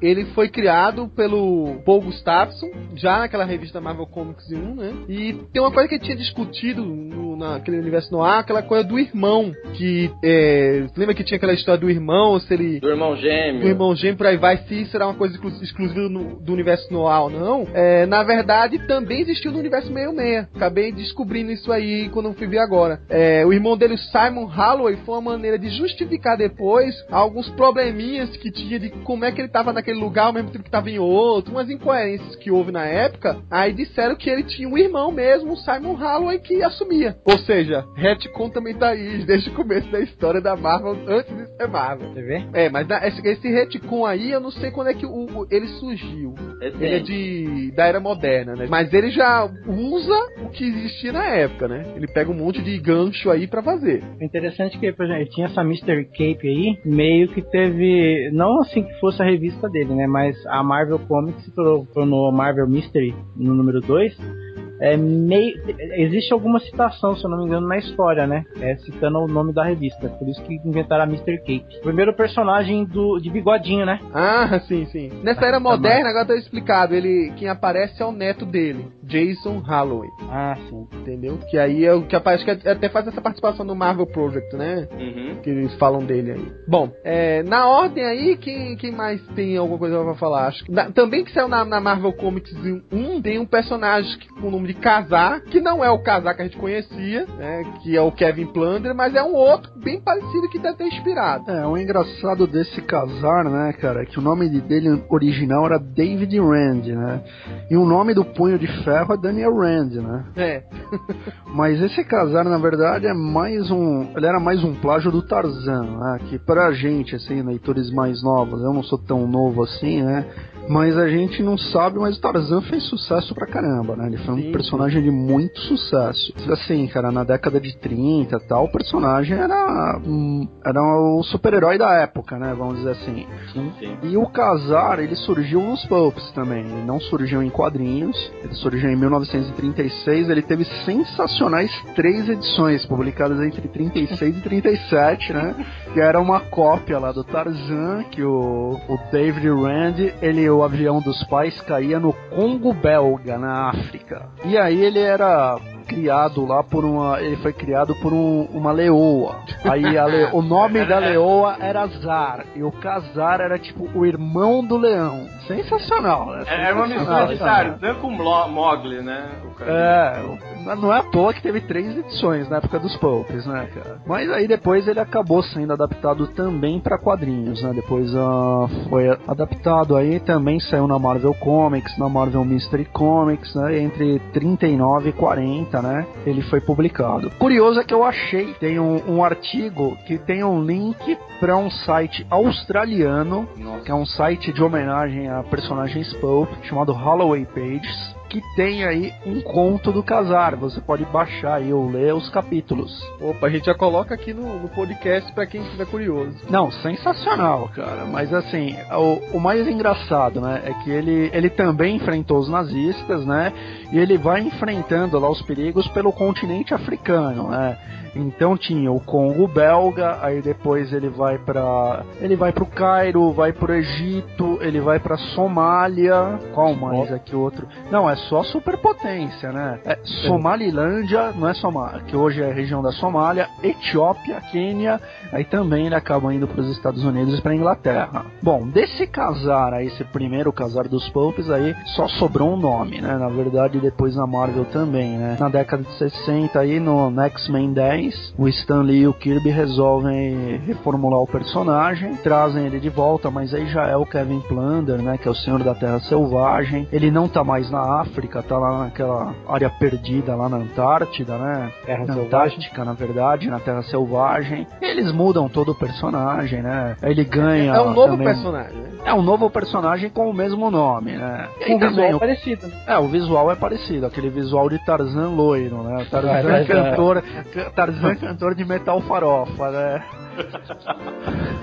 com aquele cabelo dele de cantor de heavy metal, né? Mas aí depois ele acaba sendo incorporado, esse cara Tarzan reformulado é incorporado ao universo Marvel e aí ele ganha assim, chega a ganhar revista própria. Um daqueles personagens assim, ele ganha revista própria, fica um tempo, tem uma equipe legal, depois a revista é cancelada. Ele não é aquele personagem que se sustenta muito tempo com o título próprio, né? apesar de ter contado aí com vários nomes bons, né? como Gil Kane desenhando. Antigamente, mais recentemente, aí nos anos 90, teve um Andy Kubert. Se não me engano, foi a melhor revista dele que eu li, né? Não me lembro agora se era o Mark Wade ou o Peter David É, escrevendo. era, era o Mark Wade. Era o Mark Wade. Também tinha uma pegada bem Tarzan, ele vem pra civilização Foi tal. uma, uma das melhores fases. Eu não sei quantas revistas duraram, mas acho que vale a pena ter Foi, encadernado. foi naquela época que ele, ele enfrentou o Thanos? É. Foi. Mark Wade apelando, mas. É, mas não, mas, essa- Não, mas Ma- mas a, Mark a Wade- parte, a parte anterior é interessante mesmo, tá? Aquele, Não, mas o aquele o começo da- barato, é legal. Mark Wade tava bravo porque ele tava escrevendo Capitão América e colocaram um tal de Rob Liefeld lá pra escrever. esse cara, sabe? é, é compreensível, é compreensível. Se ele colocasse um casar pra enfrentar o Pato Donald, eu ia entender, cara. Não, Howard the Duck. É, e era o, conte é, quando- e era o contexto que é assim, meio que, meio que a Marvel terceirizou, né? Isso a gente depois vai falar, mas já falou tal, que eram os heróis renatos, que acabou pegando umas outras franquias que estavam meio. 싫어 Né? E acho que é numa desse contexto aí que acabou. Ó, o, Aí, o outro agora- personagem que também fez sucesso na época, dessa, até ficou be- bem conhecido, né? Atribuem que foi um dos personagens mais famosos do Stan Lee, né? Depois do próprio Quarteto Fantástico e por aí vai de mais sucesso assim, que é o Destruidor. Eu não sei que na época, cê- tem gente que tá vendo como Demolidor Destruidor, eu não sei como chegou aqui no Brasil, em que revista foi publicado. Mas lá foi naquela Mystic Comic número 6 em 41, que aí o Stan Lee é que escreve, e aí fica meio dúbio quem foi que criou a, a visual dele, né? Tem gente que atribui ao Jack Binder, tem gente que atribui ao, ao Alex Shorbun, mas enfim. O conceito é, é bem parecido com o do Capitão América. Ele, na verdade, é, acabou sendo preso, né? E durante um campo de concentração lá no, no meio da guerra. E aí, pra se salvar, um professor colocou um tipo de fórmula que seria um- uma pré-fórmula do soro do super soldado. Só que não tinha um raio Vitor por aí vai. Ele tipo virou um Capitão América sem ser exatamente o Capitão América. E aí assumiu esse título de destruidor. E o visual dele era bem diferente do que a gente esperava, né? Porque em vez de ostentar a bandeira americana e por aí vai, não. Eles pareciam um, sei lá, um maníaco. Ele lembrava, ele lembrava aquele. é, Esse visual lembra aquele personagem da DC, que é meio, é meio fantasma, que fugiu o nome, que também tem um. que começa com D. Isso. É, ele tem uma caveira no né? peito, usa uma É. máscara. Ele é, meio, ele é meio esquisito. Mas só que ele fez bastante sucesso é, é, na época de ouro. Diz que vol- depois voltou pra. Em algum momento na era moderna, em algumas histórias, eu não cheguei a acompanhar. Mas diz que seria um, digamos assim, o quarto personagem que mais apareceu em revistas da época e que teve uma certa relevância, né? Em retcon, atribuem que ele tenha sido o, o Brian Falsworth, que seria o tipo o filho do Union Jack original, uma coisa desse tipo. Não, peraí, deixa eu ver se eu tô É certo. mais ou menos isso. É isso, o filho do Union Jack original. E que o nome que ele tinha na época era apenas um nome tipo de disfarce para ele entrar lá na- no meio da guerra. Que aí o nome da época era é, Kevin Marlowe. E aí depois assumiu que ele hoje em dia tá como é- esse retcon tá sendo como verdade, né? Que ele realmente era o filho do James Montgomery Falsworth e depois com o tempo assumiu a identidade do, do Union Jack de verdade. Inclusive eu acho que ele, eu não sei se é ele ou o Union Jack que tá vivo hoje, né? Isso que eu não, não- não lembro. Se é ele ou, ou, ou é outro que assumiu. Bom, é, Felga, quer falar do Visão? Vamos lá, então vamos falar desse Visão que. Que agora que o nome Visão tá em alta, né, entre os fãs da Marvel, né? É, tem que explicar que não é o primeiro Visão esse aí. né? Bom, assim como o Tocha Humana e o Casar, né? O Visão de hoje não tem nada a ver com esse Visão, né? O Visão, esse Visão é, na verdade, ele é um é um ser de outra dimensão, né? Que chama a Arco, que é um que é um alienígena de uma força policial, né? De uma dimensão chamada Smoke World, né? Cara, qual que era a droga da época, na boa? Não, Smoke World então era alguma coisa de fumar, né, cara? É, devia ter Word, inspiração fumacinha. Inclusive, os seus poderes tinham a ver com, também com essa fumacinha, né? Pra variar, né? Fumacinha, aham. Foi criado pelo ó. Jack Kirby e Joey Simon. Então os dois deviam estar trancados fumando pra caceta e devem ter tido essa ideia. Ó, Eu e ele estaria ali pegando de tabela, só cozinhando pros anos 60, né? E, e ele era um tipo de um personagem que, assim, é, tipo, o visual dele aqui que eu tô vendo, ele lembrava até um pouco do. do Caçador de Marte, né? É, o jeitão, tá, tal, né? Dele e tal. E ele, tipo, era um mix de vários poderes, né? O cara voava, gerava gelo, tinha trans, teletransporte limitado pela fumacinha aí dele, né? E também podia gerar ilusões dele mesmo, né? Também acho que provavelmente com o efeito da fumacinha, né? Mas é claro. é claro, né? E aí é o seguinte, ele tinha esse Arcos, né? Ele era vinha desse Smoke World, né?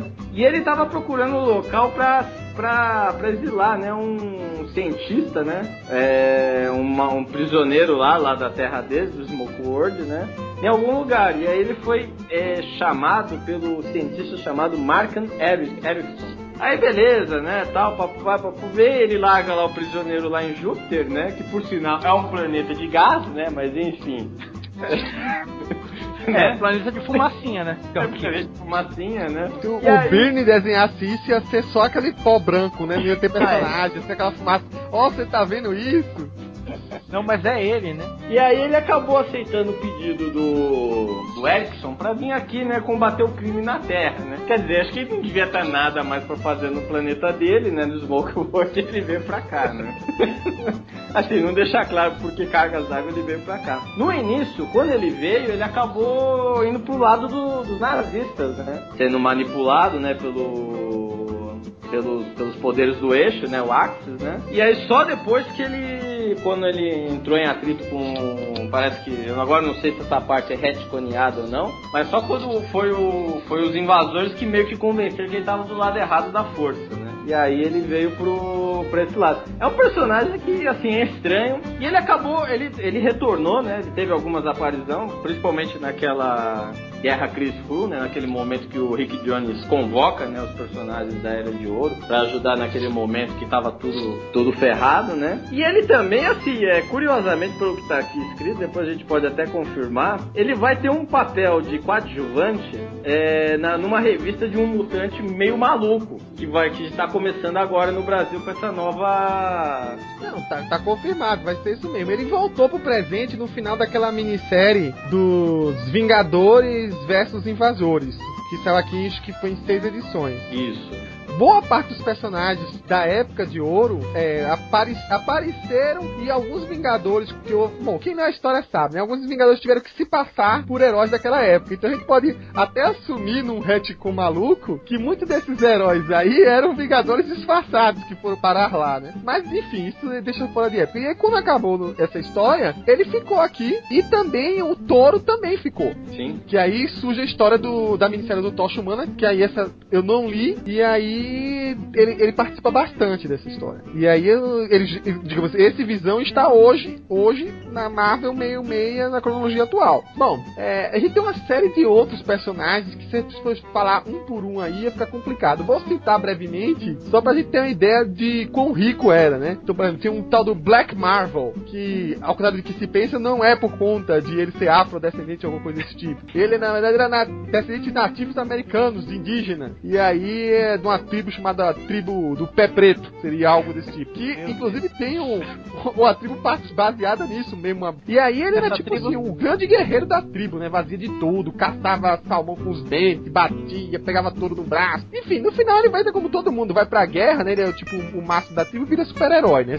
Que vira o, o The Black Marvel. Aí também tem outro que a gente pode até dizer que será que inspirou o Motoqueiro Fantasma ou não, que é o Blazing Skull. Eu não sei se teve tradução aqui. Foi criado pelo Mark Anthony Tudo pra Mystic Comics 5. Ele era tipo o cara que foi pego também na guerra, uma coisa desse tipo, e ele pra- foi salvo. Deixa eu ver aqui, por um, um, um grupo lá de uma seita lá das caveiras flamejantes, uma coisa desse tipo, né? Era uma- um negócio desse, dessa Cara, maluquice que assim, nível, né? E aí ele é treinado, ganha poderes. e por aí vai. E o visual dele, ninguém pode negar que ele lembra muito o Motoqueiro Fantasma. Talvez tenha, a partir daí tenha surgido, né? Só que na época ele não montava moto nem nada. É o avô do motoqueiro. É, o lance é que é o seguinte, ele não, não era uma caveira mesmo, ele colocava tipo uma máscara de caveira e aí a, a máscara de caveira pegava fogo. Muito inteligente. Né? Algo desse tipo. E, enfim, ele é, foi retconeado algumas vezes aí, acabou vindo pro presente. Cara, eu fico imaginando uma criança lendo gibi na época colocando uma máscara de Não, caveira e tacando fogo, né, cara? Vocês me lembram da minha avó que sempre me falava, Neto, para de ler esses gibi, porque tem um parente nosso que cometeu suicídio depois de ler gibi. Ou ficou louco, esfa- e ficou louco e esfaqueou a família. Agora eu entendo. Você teve isso mesmo? Não, nu- nu- nunca tive. Isso aí foi personagem criado pela minha avó, só pode, não existe isso. Mas acho que ela leu a história. o nome da tribo que treinou ele não era nem é- é- era The Schoolmen, os homens das caveiras, os homens caveiras, Homens- coisa desse Nome de tipo. caveira. É mais nome de gangue isso, né? É. E ele tinha, dentre os poderes, ele tinha invulnerabilidade a fogo, por isso ele botava a máscara de caveira e não podia, não Ah. pegava fogo. Então tem esse Ah. detalhe Bem também. Aí. Aí sim, aí sim. aí o, entre Ele os poderes feito- dele também tinha invisibilidade, ele meio que É, no final usava aparelho, cara, um todo, todo, todo mundo aí nessa época tinha um mix de poder, né? Sei lá, essa mania de colocar. Os caras da época de ouro contra os de hoje, eles matavam fácil, cara. Não tinha pra ninguém, não. Outro personagem também dessa época, que só pela importância dele mais pra frente, é o Jeffrey May, que é o Patriota. É, ele foi Ah. criado ah, em 1941, é, acho que o Kiwi que, que criou ele, alguma coisa desse tipo. Ele era tipo, tipo pra ser um Capitão América também, e inclusive, naquela confusão dos anos 50 do Capitão América, ele assumiu por um tempo Inclusive tem uma minissérie retcon, acho que chama Patriota também, falando sobre isso, sobre essa fase que ele assumiu um tempinho como Que ele era o América. Capitão América dos anos 50 e pirou no processo? Era Não, ele? esse não, era não o- é aquele. Ele assumiu esse era por um outro. tempo e morreu. Exatamente. Assim, a, a ideia é que assim que o Capitão América, o- digamos assim, como retcon,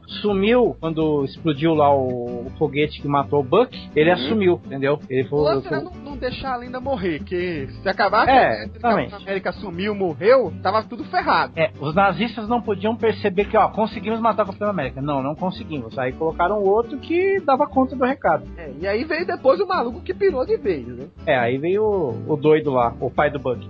Mentira, não é pai do Buck não, mas usava droga. Exato. É, Inclusive ele também tinha um sidekick que usava também as mesmas drogas que ele. Eu, eu É, não sei pior se o, o Jeff Mace, ele tinha poderes ou não. Talvez porque, por não ter, tenha morrido mais fácil. É, Não, eu acho tá que o tranquilo. dele era mais treinamento mesmo. Era mais treinamento.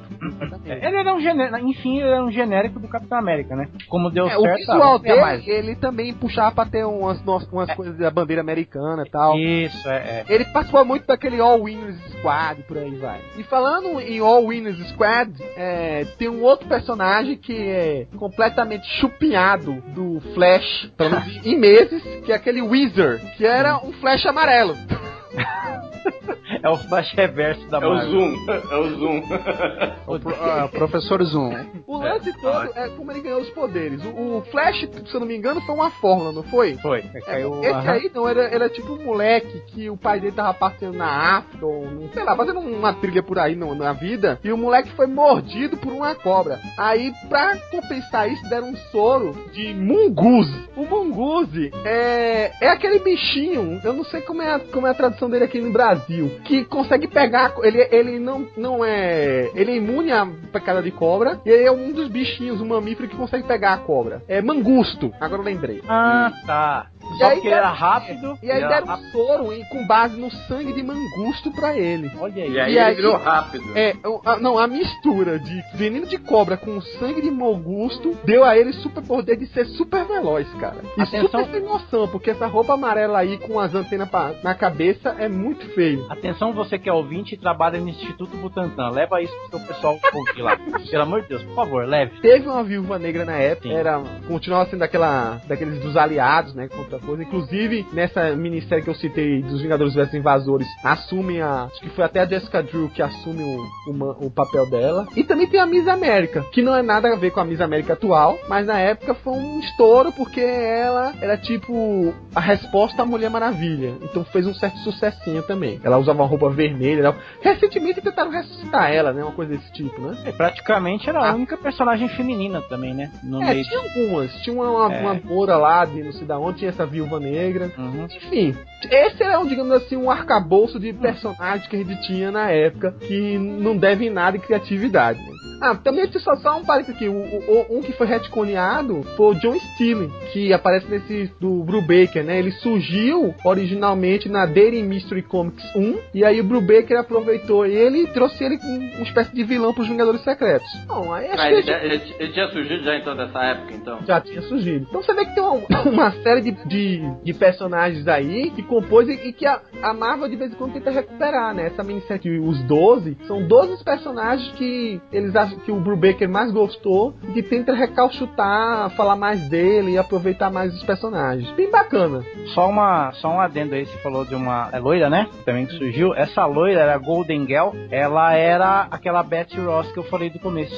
Ah, ah. Ela ganhou ela acabou, ela acabou se tornando. Teve um. Como que eu posso dizer? Uma espécie de retcon no qual fala que o Buck levou um tiro, ficou sem poder ser. ele continuar, e ela assumiu como sidekick do Capitão América. Não é sidekick, ela virou parceira do Capitão América, mas a era do. do Jeff Mace. Você vê a salada. Tinha, o Steve Rogers tinha saído de, do esquema já, ele tinha o Buck dele, né? E a Golden Girl, ela assumiu junto com o Jeff Mace, quando o Buck dele levou um tiro. Ela acabou tendo um envolvimento com ele, se casando com ele também. É uma Bom, salada. Você deu o melhor que o Steve Rogers, né, cara? Você vê, né? Rogers com o Steve né, Rogers, o Steve Rogers lutou tanto tempo, né? E, e não deu em nada. E ele ficou.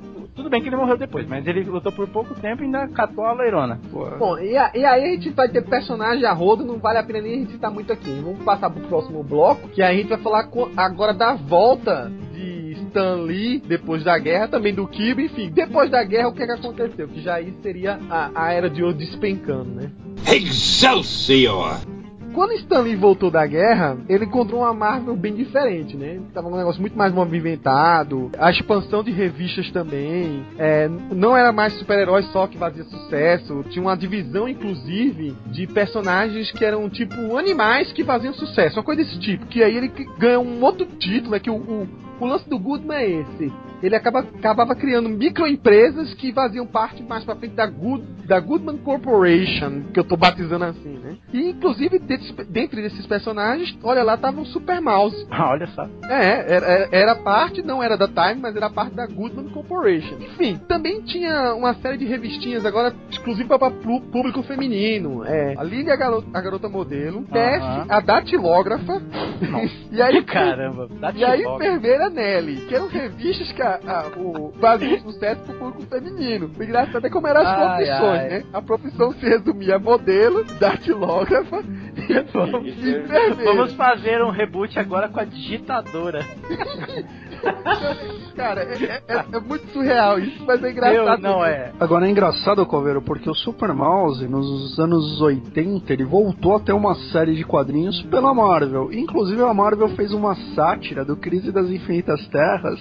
É, tem até, uma, tem até uma, um desenho de uma capa com o Super Mouse com a ratinha morta lá nos braços dele. É, cara. é na certa, provavelmente quem tem os direitos hoje sobre, sobre essa linha é a Marvel, né? Eu não sei, na verdade, eu não sei com quem ficou isso aí no final, esse, nesse limbo. Também tinha outros tipos de revistas mais adultas, mais sérias, que também fazia parte do, do hall aí de, publicações da, do Goodman. Enfim, Stanley meio que caiu de bedelho nessa, não era mais o bam bam bam, mas tinha que, digamos assim, cuidar disso aí. E como ele era muito safo, a gente sabe que ele se virava bem, ele começou a se dedicar muito a isso aí. Foi entrando um monte de desenhistas na época de artistas nessa volta, né? O John Romito entrou nessa época, o Jenny Collum, Buscema, o Joy Manley, enfim, foi um negócio que tava expandindo a roda direito e o, o Goodman é, tava saindo muito bem, ah, tava, tava numa, digamos assim, uma certa estabilidade. O lance só foi piorar mesmo quando um dia o Goodman entrou no estúdio lá, que era um produção alto vapor, e viu que tinha muito papel, assim, pilhas e pilhas de papel que tava ainda impublicáveis. E falou, cara, eu tô pagando esse rol aí de artistas pra tá encalhando história. E aí ele chamou o Stanley pra um canto e falou, filho, eu tô perdendo dinheiro, eu vou querer que você comece a demitir essa galera porque eu tô produzindo mais do que publicando. E aí Stanley virou meio que o, o carrasco da história, né? Diz que tinha instalado depois um, uma caixa de som lá e que em dado momento o Stanley chamava fulano e ele era o que era o cara que ia dar a peça notícia que tinha que demitir o cara. E Stanley, é, é, inclusive tem um, uma biografia que foi o Robert Guedes que escreveu, que também tem uma parte dessa história aí que fala que era assim, uma situação muito difícil para ele tá, tendo que estar tá demitindo gente que eram amigos dele, que convivia a todo momento, tava participando da, do dia a dia dele por aí vai. Isso aí coincidiu mais pra frente, à medida que a, a Marvel tava digamos assim, diminuindo seu, sua quantidade de empregados e estava querendo se mudar para um endereço onde mais tarde ficaria sempre, que é aquela Madison Square, né? A Madison, a Madison Avenue, né? A Madison Avenue. Começou a explodir essa história do Comic Code Authority. E o que diabo é isso? Quem, quem quer falar sobre isso? Assim, é, bom, quem, quem viu, assim, tá, viu as partes dos super-heróis, viu que a coisa era meio sem, sem rédeas, né? Então a galera fazia o, o Batman torcendo o pescoço pescoço de bandido, o Namor é, é matando mergulhador. Sim, você não tinha classificação de faixa etária, nada. Você não tinha nada. Era o que a gente podemos chamar de mercado completamente desregulado. E assim, você não tinha só essa linha de produção, né? Você tinha linhas, é, quadrinhos naquela época abordavam praticamente tudo, né? Então você também tinha histórias de terror que, é, ficaram, que eram famosas pela IC Comics, que foi uma das que mais foi afetadas pelo Comic Code, que eram histórias de terror, zumbi, e assim, aí nessas histórias voavam miolos, eh, voavam miolos pra lá, tinha até, até, não sei, acho que aqui no livro até cita mesmo uma história que o cara fazia, um jogo de beisebol com cabeças humanas, né? Então era essas coisas. Você tinha também histórias de não guerra, só a cabeça, não eram restos humanos. A base era um coração. O, é isso. A base tipo, você botava os restos do corpo para ser os marcados. E você assim, você também tinha histórias de guerra, histórias de faroeste hiper violentas. Você tinha o mundo dos super-heróis que bem ou mal era era aquela violência meio que, sei lá, era era violento, mas não era tanto comparado com essas outras coisas. E aí começou então a surgir assim, e a delinquência juvenil juvenil aumentando. Principalmente talvez porque a maior parte das crianças deviam estar órfãos porque o pai morreu na guerra, né? Mas enfim. É, tem isso. Né? Mas aí botaram a culpa no quê? Nos quadrinhos. Então a mídia que era consumida por jovens e tal, foi virou a culpa. E o, o bicho pegou quando veio um cara, um psicólogo, que escreveu um livro chamado A Sedução dos Inocentes, que era o. Como era o nome do cara? Era é o, o Frederick Wertmann. Isso, então. Ele escreveu esse livro que falava que quadrinhos era perversão, que incentivava um monte de coisa. E aí como é que começou? É, é começou a depressão para que o, alguém fizesse alguma coisa. E aí teve comissões no Senado, subcomitês, chamou, acho que inclusive o próprio livro cita que o Goldman foi chamado para uma dessas comissões. Sim. O, o, o, o dono o psicólogo da... ficava junto, o psicólogo parecia um, um fanático religioso. Exatamente. É, gritando é, e acusando, mostrando capas de revistas. Eu não sei quem foi que teve que defender na hora, mostrou uma revista lá de terror. E aí você acha que isso aqui é uma, uma revista com uma capa, uma capa própria pra uma revista? Que era uma, tipo assim, um, um, assassino com uma faca na mão e a cabeça da mulher decapitada na outra. Então, e aí... era o da, da EC Comics. Foi o William Gaines, quando ele tava lá no Senado, ele tentou se defender disso. E, e aí o, o, a resposta dele foi: olha, eu considero uma capa bem própria pra uma revista de terror. Aí é, o jornal do outro dia caiu matando, né? É, é. Mas na época os pais chegaram a queimar a revista na rua, né? Eles Sim, chamavam aí pais, começou uma caça às bruxas, cara. E, aliás, é interessante notar que a indústria é meio cíclica com relação a esse tipo de, de coisa. Mais pra frente, vai, é, na década de 80, surgiu o que a gente chama de Parental Advisory, na, nos discos de música, por causa daquela história do, de uma música, acho que tanto do Ozzy Osbourne quanto do Judas Priest, que incentivava o suicídio. Foi quando surgiu o Parental Advisory. É, na verdade, tem essas fases e que tem uma coisa que estimula a criança a fazer uma besteira, né? Anos 90 foi o Laerfeld, né? Foi uma violência aos olhos e tal. Muita gente foi ficando cega, furando É, os né? olhos. Foi aquela coisa Só que naquela época, só que nos anos 90 ninguém mais dava bola pro Comic Code. Mas enfim, e aí o que aconteceu? Aí, aí tipo, o que ac- acabou acontecendo? As vendas caíram, tudo tava indo pro, pro ralo. Os poucos editores que resolveram, eles falaram assim, olha, a gente precisa então criar alguma coisa, coisa. Uma é, algum mercado de autorregulação. Nos Estados Unidos é muito famoso isso. Não tem, vamos dizer assim, lei governamental regulando conteúdo tal. Vamos dizer assim, eles, pró- o- os produtores de conteúdo se, se censuram. O que que aconteceu? O- a criação do Comic Code foi, foi uma espécie de censura autoimposta pelos próprios editores, os que, vamos dizer assim, queriam ainda se manter no negócio. Então eles criaram um código dizendo o que, que deveria ter ou não nas revistas. E aquilo passou a regulamentar a atividade editorial, né? Então você tinha que falar, ó, o Batman não pode mais matar, os heróis não podem fazer mais isso, você tem que mostrar valores morais, É, não pode espancar o Robin, né? Exatamente. O Buck não pode existir. Exatamente. E aí foi. E aí o que que aconteceu? Isso matou boa parte da produção e até vamos dizer assim, tem gente que teoriza dizendo que a produção dos quadrinhos ficou infantilizada a partir desse momento, porque foi diferente um pouco o Parental Advisory, né, que foi criado na década de 80 para os discos, era foi, um, foi uma situação bem diferente, né, do que foi o Comic Code. Porque se você não tinha o selo do Comic Code, você poderia ser comercializado, mas seria difícil achar lugares que aceitariam vender sua revista. Esse é o principal problema, né? Que eles deram um jeito dos distribuidores só aceitarem revista com esse Exatamente. código. E E aí Isso aí pode e- e formar como- um cartel. Exatamente. E como tava uma época de caça às bruxas, todo mundo concordou, né? O que aconteceu? Toda a produção de quadrinhos que não era de super-heróis, vamos dizer assim, os super-heróis conseguiram se adaptar ao esse momento que veio. Aí o que, que a gente teve? Teve a Era de Prata, né? Que aí foi aquelas histórias meio malucas, né? Do Batman, do Superman e companhia, né? Que eram extremamente infantis, umas coisas meio malucas tal, que até hoje também podem ser objetos de estudo interessantes, né? Tanto é que você pega o Morrison e pega essas maluquices e escreve as histórias malucas dele. E aí o que que você tem? Então você tem essa imposição. Então praticamente uma das senhoras que morreu por causa disso foi EC Comics, que ela não conseguiu se adaptar a esse novo tempo. Ela tinha histórias interessantes de terror, histórias histórias muito interessantes desse tipo, mas eram hiper violentas e não conseguiram se adaptar. Os outros se conseguiram, né? E de certa forma foi o que o Cover falou, é, você criou um cartel de distribuidores e de certa forma de editoras, né? Porque ficou o mercado acabou, o mercado acabou se direcionando para ficar com duas editoras apenas, né? Excelsior! Quando o Goodman decidiu que ele mesmo ia distribuir as publicações por conta própria, aí sim ele criou o nome da Atlas. Tanto que foi um negócio meio egocêntrico demais, porque ele, o símbolo era um globo, né? Parecia que ele tava sendo o dono do mundo agora. Então ele, foi um dos caras até que se saiu melhor, melhorzinho durante esse negócio do Comics Code. Conseguiu se virar, né? Ele conseguiu se virar. Foi a partir daí que ele começou a produzir histórias de monstros, né? A ideia sempre era essa, né? Criar monstros que surgiam na cidade. Sempre a mesma história. E as pessoas correndo desesperadas pra um canto, correndo pro outro. Os monstros chegam, tinham nomes absurdos, né? Grok, Dorker, enfim. Um, um, um, mais uns ruídos que nome. Inclusive o Kirby, quando voltou, né? Que ele voltou mais ou menos nessa época, ele lamentava muito estar escrevendo aquilo ali. Ele falou assim, pô, me colocavam pra ficar escrevendo é, historinha de monstro debilóide, com nomes insoletráveis, Um nome doido, né? com nome doido. E. Mas é o que eu quero fazer, né?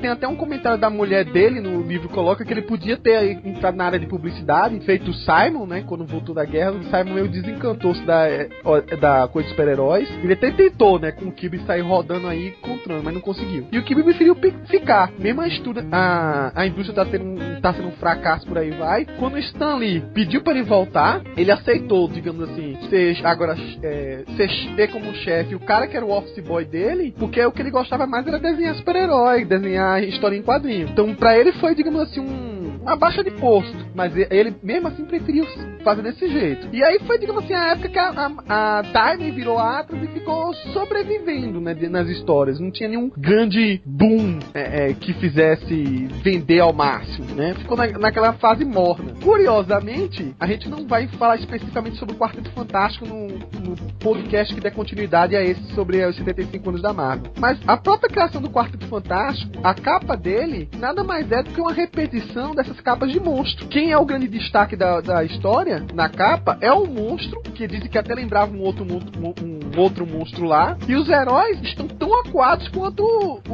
os transeuntes estão apavorados, né? Tem a Suta pega pelo monstro, os, os outros estão com uma cara assim meio de reação assim meio inesperada. Não, não são eles o grande destaque de capa, porque era uma, uma maneira da revista estar tá se transformando. Da Atlas, estava daquele jeito, se transformar no que viria a ser a Marvel Comics. Não, ia falar só que o Comics Code ele é. Ele era meio que procurar pelo em ovo, num ovo peludo, só que achar o pelo na parte careca do ovo. É por aí. É. Tem uma segunda é... versão dessa história do Comics Code também, cara. Essa versão que vocês apresentaram é meio que a versão oficial, né, mãe? É, sim, é, é o que tem. Qual seria a outra? É. A segunda versão é a seguinte: o William Gaines, o fundador da AC Comics, na verdade, o pai dele era desenhista de quadrinhos. O pai dele fundou a editora, nunca deu muito certo. Aí o pai dele morreu, ele herdou a editora. E o William Gaines, ele foi o primeiro cara a pagar bem os artistas, dar direitos trabalhistas aos artistas, né? Hum. E ele trouxe. E a produção da AC Comics, se você comparar com o que vinha de quadrinho da Marvel e da DC, dos embriões da Marvel e da DC,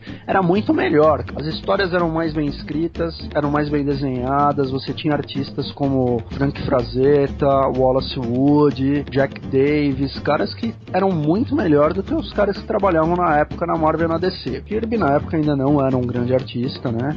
A DC também é, não tinha é nenhum. É a DC não tinha nenhum grande artista. E que a jogada realmente foi essa. Por quê? Porque na indústria de quadrinhos realmente sempre foi formada por jovens judeus tal. Só que muitos deles também foram explorados. Né? Era uma galera que trabalhava quase como escravo. Isso você pode comprovar meio que é verdade em várias edições da Mad. Também era DC, que eles zoavam muito as histórias em quadrinhos da Marvel e da DC, a Mad dos anos 50. E aí, pra conseguir barrar esse comics, que fazia quadrinho de guerra, quadrinho de terror, e tinha apelo erótico, tinha violência, tinha um monte de coisa que não tinha nos quadrinhos de super-heróis. Aí foi inventado o Comic Code, que foi uma forma de tirar esse e outras editoras estavam surgindo na, mesmo, na mesma pegada da EC no, do mercado para deixar o caminho livre para Marvel, para DC continuar explorando os artistas, pagando mal, sem pagar direitos trabalhistas. Na época, desenhar quadrinhos era uma coisa meio marginal, assim. A EC Comics era a image da época, só que não, né? É, só que não, né? Era Porque, assim... Não, então, foi, foi a image da Ó, época sem o Lightfield, né? É, no, no, no livro, ele fala desse lance da EC Comics, que ela foi mais que perdeu, porque os livros da época, né, os revistas dela, eram tudo de crimes, eram revistas realmente mais adultas, mais pesadas, né? É, mas e... ele não fala desse lado trabalhista, né? Não, não fala. Não, não, não chega a falar. E diz que ela foi uma das mais dançaram. Como a, a Marvel tinha esses outros títulos que eu citei, né? E que é o de títulos para mulheres, westerns e por aí vai. Ela só teve que adaptar a isso, né? A DC também tinha essa parte romântica, até o, o John Romita, né? Ele começou na DC fazendo esses quadrinhos para meninas, né? Esses quadrinhos românticos. Aí quando ele sai da DC e vai pra Marvel, ele nem queria desenhar quadrinhos. Ele começa na Marvel como arte finalista, ele fala: "Vou ficar um tempo para ganhar uma grana, depois eu vou para publicidade, para ilustração editorial". É, ele tava meio rodeado mesmo com quadrinhos. É, ele não queria fazer isso, cara. Depois é, ele acabou verdade, gostando e ficando. É, mas é, esse, esse, é um lado interessante. Essa parte aí eu realmente não conhecia, não. Esse, esse é, é um lado interessante. E também, também é justificável, porque se você tem. Você tinha um mercado que o próprio livro fala, o próprio livro mostra que era um mercado de, de trabalhador subexplorado, era o de. Principalmente os desenhistas, né? Eram. É. Era o do, de quadrinhos, né? Não, se é. você pegar a cripta do terror, né? As histórias da EC, cara, a qualidade tá muito acima de qualquer material da National ou da Timely, cara. Não tem nem comparação a qualidade de roteiro e de arte. E só pontuando esse final, né, como vocês me falaram aí de, de exploração, juntou tudo para ser, digamos assim, o fim da era de ouro nessa época, né? É, o Marty Goodman viu que o negócio tava feio com essa história do Comics Code, já tinha expulsado boa parte dos empregados, deu a louca nele, disse que ia dar um sumiço, tirou férias. O Stanley que ficou no final para aguentar o Rojando que tava sobrevivendo, né? E aí, inclusive tem até um comentário no livro que fala do John Romita que tava muito puto da vida com o valor de página que tava ganhando, que ele foi um dos últimos a sair quando o Goodman foi expulsando a galera, né? E aí ele até tem um comentário dizendo que quando ele foi sair da Marvel, ele falou: Olha, não quero mais saber disso. O Stanley, se me ligar, é, diga ele pra ir pro inferno. É, só que aí o pessoal pergunta: Pô, você tá fechando de vez essa história de, de quadrinhos? É, tava tão mal porque o Goodman ainda manteve o Stanley, né? A ideia é a seguinte: o Goodman sabia que essas coisas de quadrinhos dar certo dar errado era tudo fácil. O Felga falou muito bem aí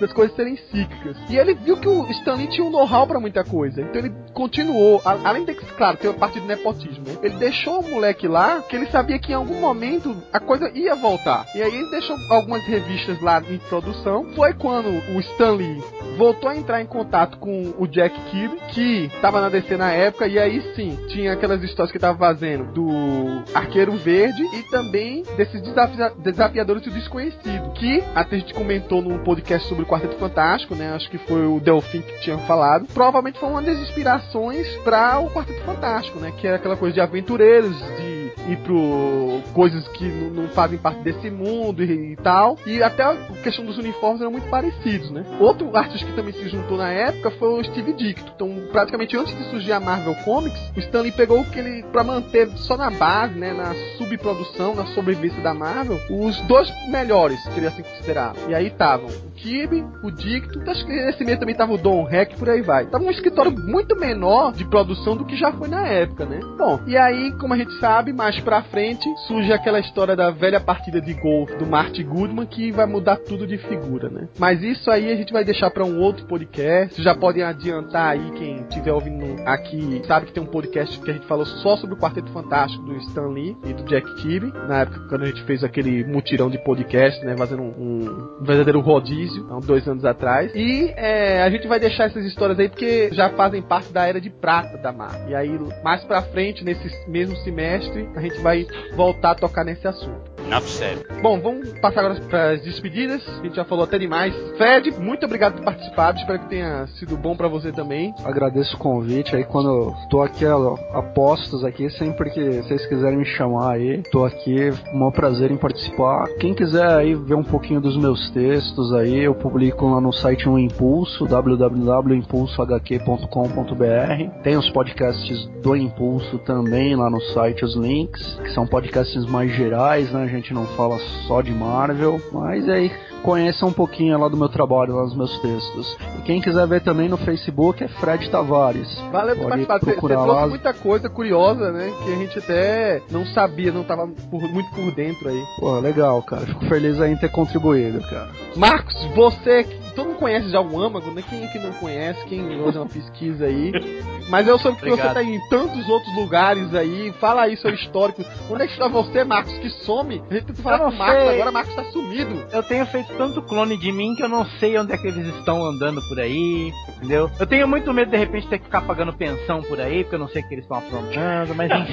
né? Quero reafirmar, convidar o pessoal para ver o âmago. A gente falando de Era de Ouro aqui. Ainda estamos publicando lá o, o Diário de Steve Rogers. Se vocês procurarem lá no cantinho do blog, você vai pegar os primeiros é, capítulos do Diário de Steve Rogers, que é da Era de Ouro. Tá tudo lá, detalhadinho. As histórias que foram publicadas no Brasil, tá? Do Capitão América. E avisando que logo, logo não vai não tá demorando muito, não. Mas eu acho que o Diário de Steve Rogers esse ano tá chegando na reta final, viu? Tá, tá chegando. Eu já vi que tá você passou lá. pela infame fase dos heróis renascem. Sobrevivi? É, você tá botando foto do Liefeld todo dia. Eu teve que bloquear o Marcos por uma semana. Depois eu coloquei ele de volta. Verdade. Tá no Facebook. Eu digo, que porra é essa? E haja Capitão, palavra. É nada, é nada. Bom, Felga, você já é da casa, eu não, não preciso se despedir nem querer deixar nada, né? Felga, é só, já, você já me encontra é todo o podcast praticamente aqui. E eu vou aproveitar que esse é o primeiro podcast de 2014 e falar que além desses podcasts, ou seja, voltam mais três, sobre os 75 anos da Marvel, a gente vai estar tá fazendo os podcasts sobre os filmes aqui e também outros, outras programações que a gente está por vir aí. Então, obrigado por terem ouvido a gente e continuem esse ano acompanhando o Inata meio meia. Então até o próximo.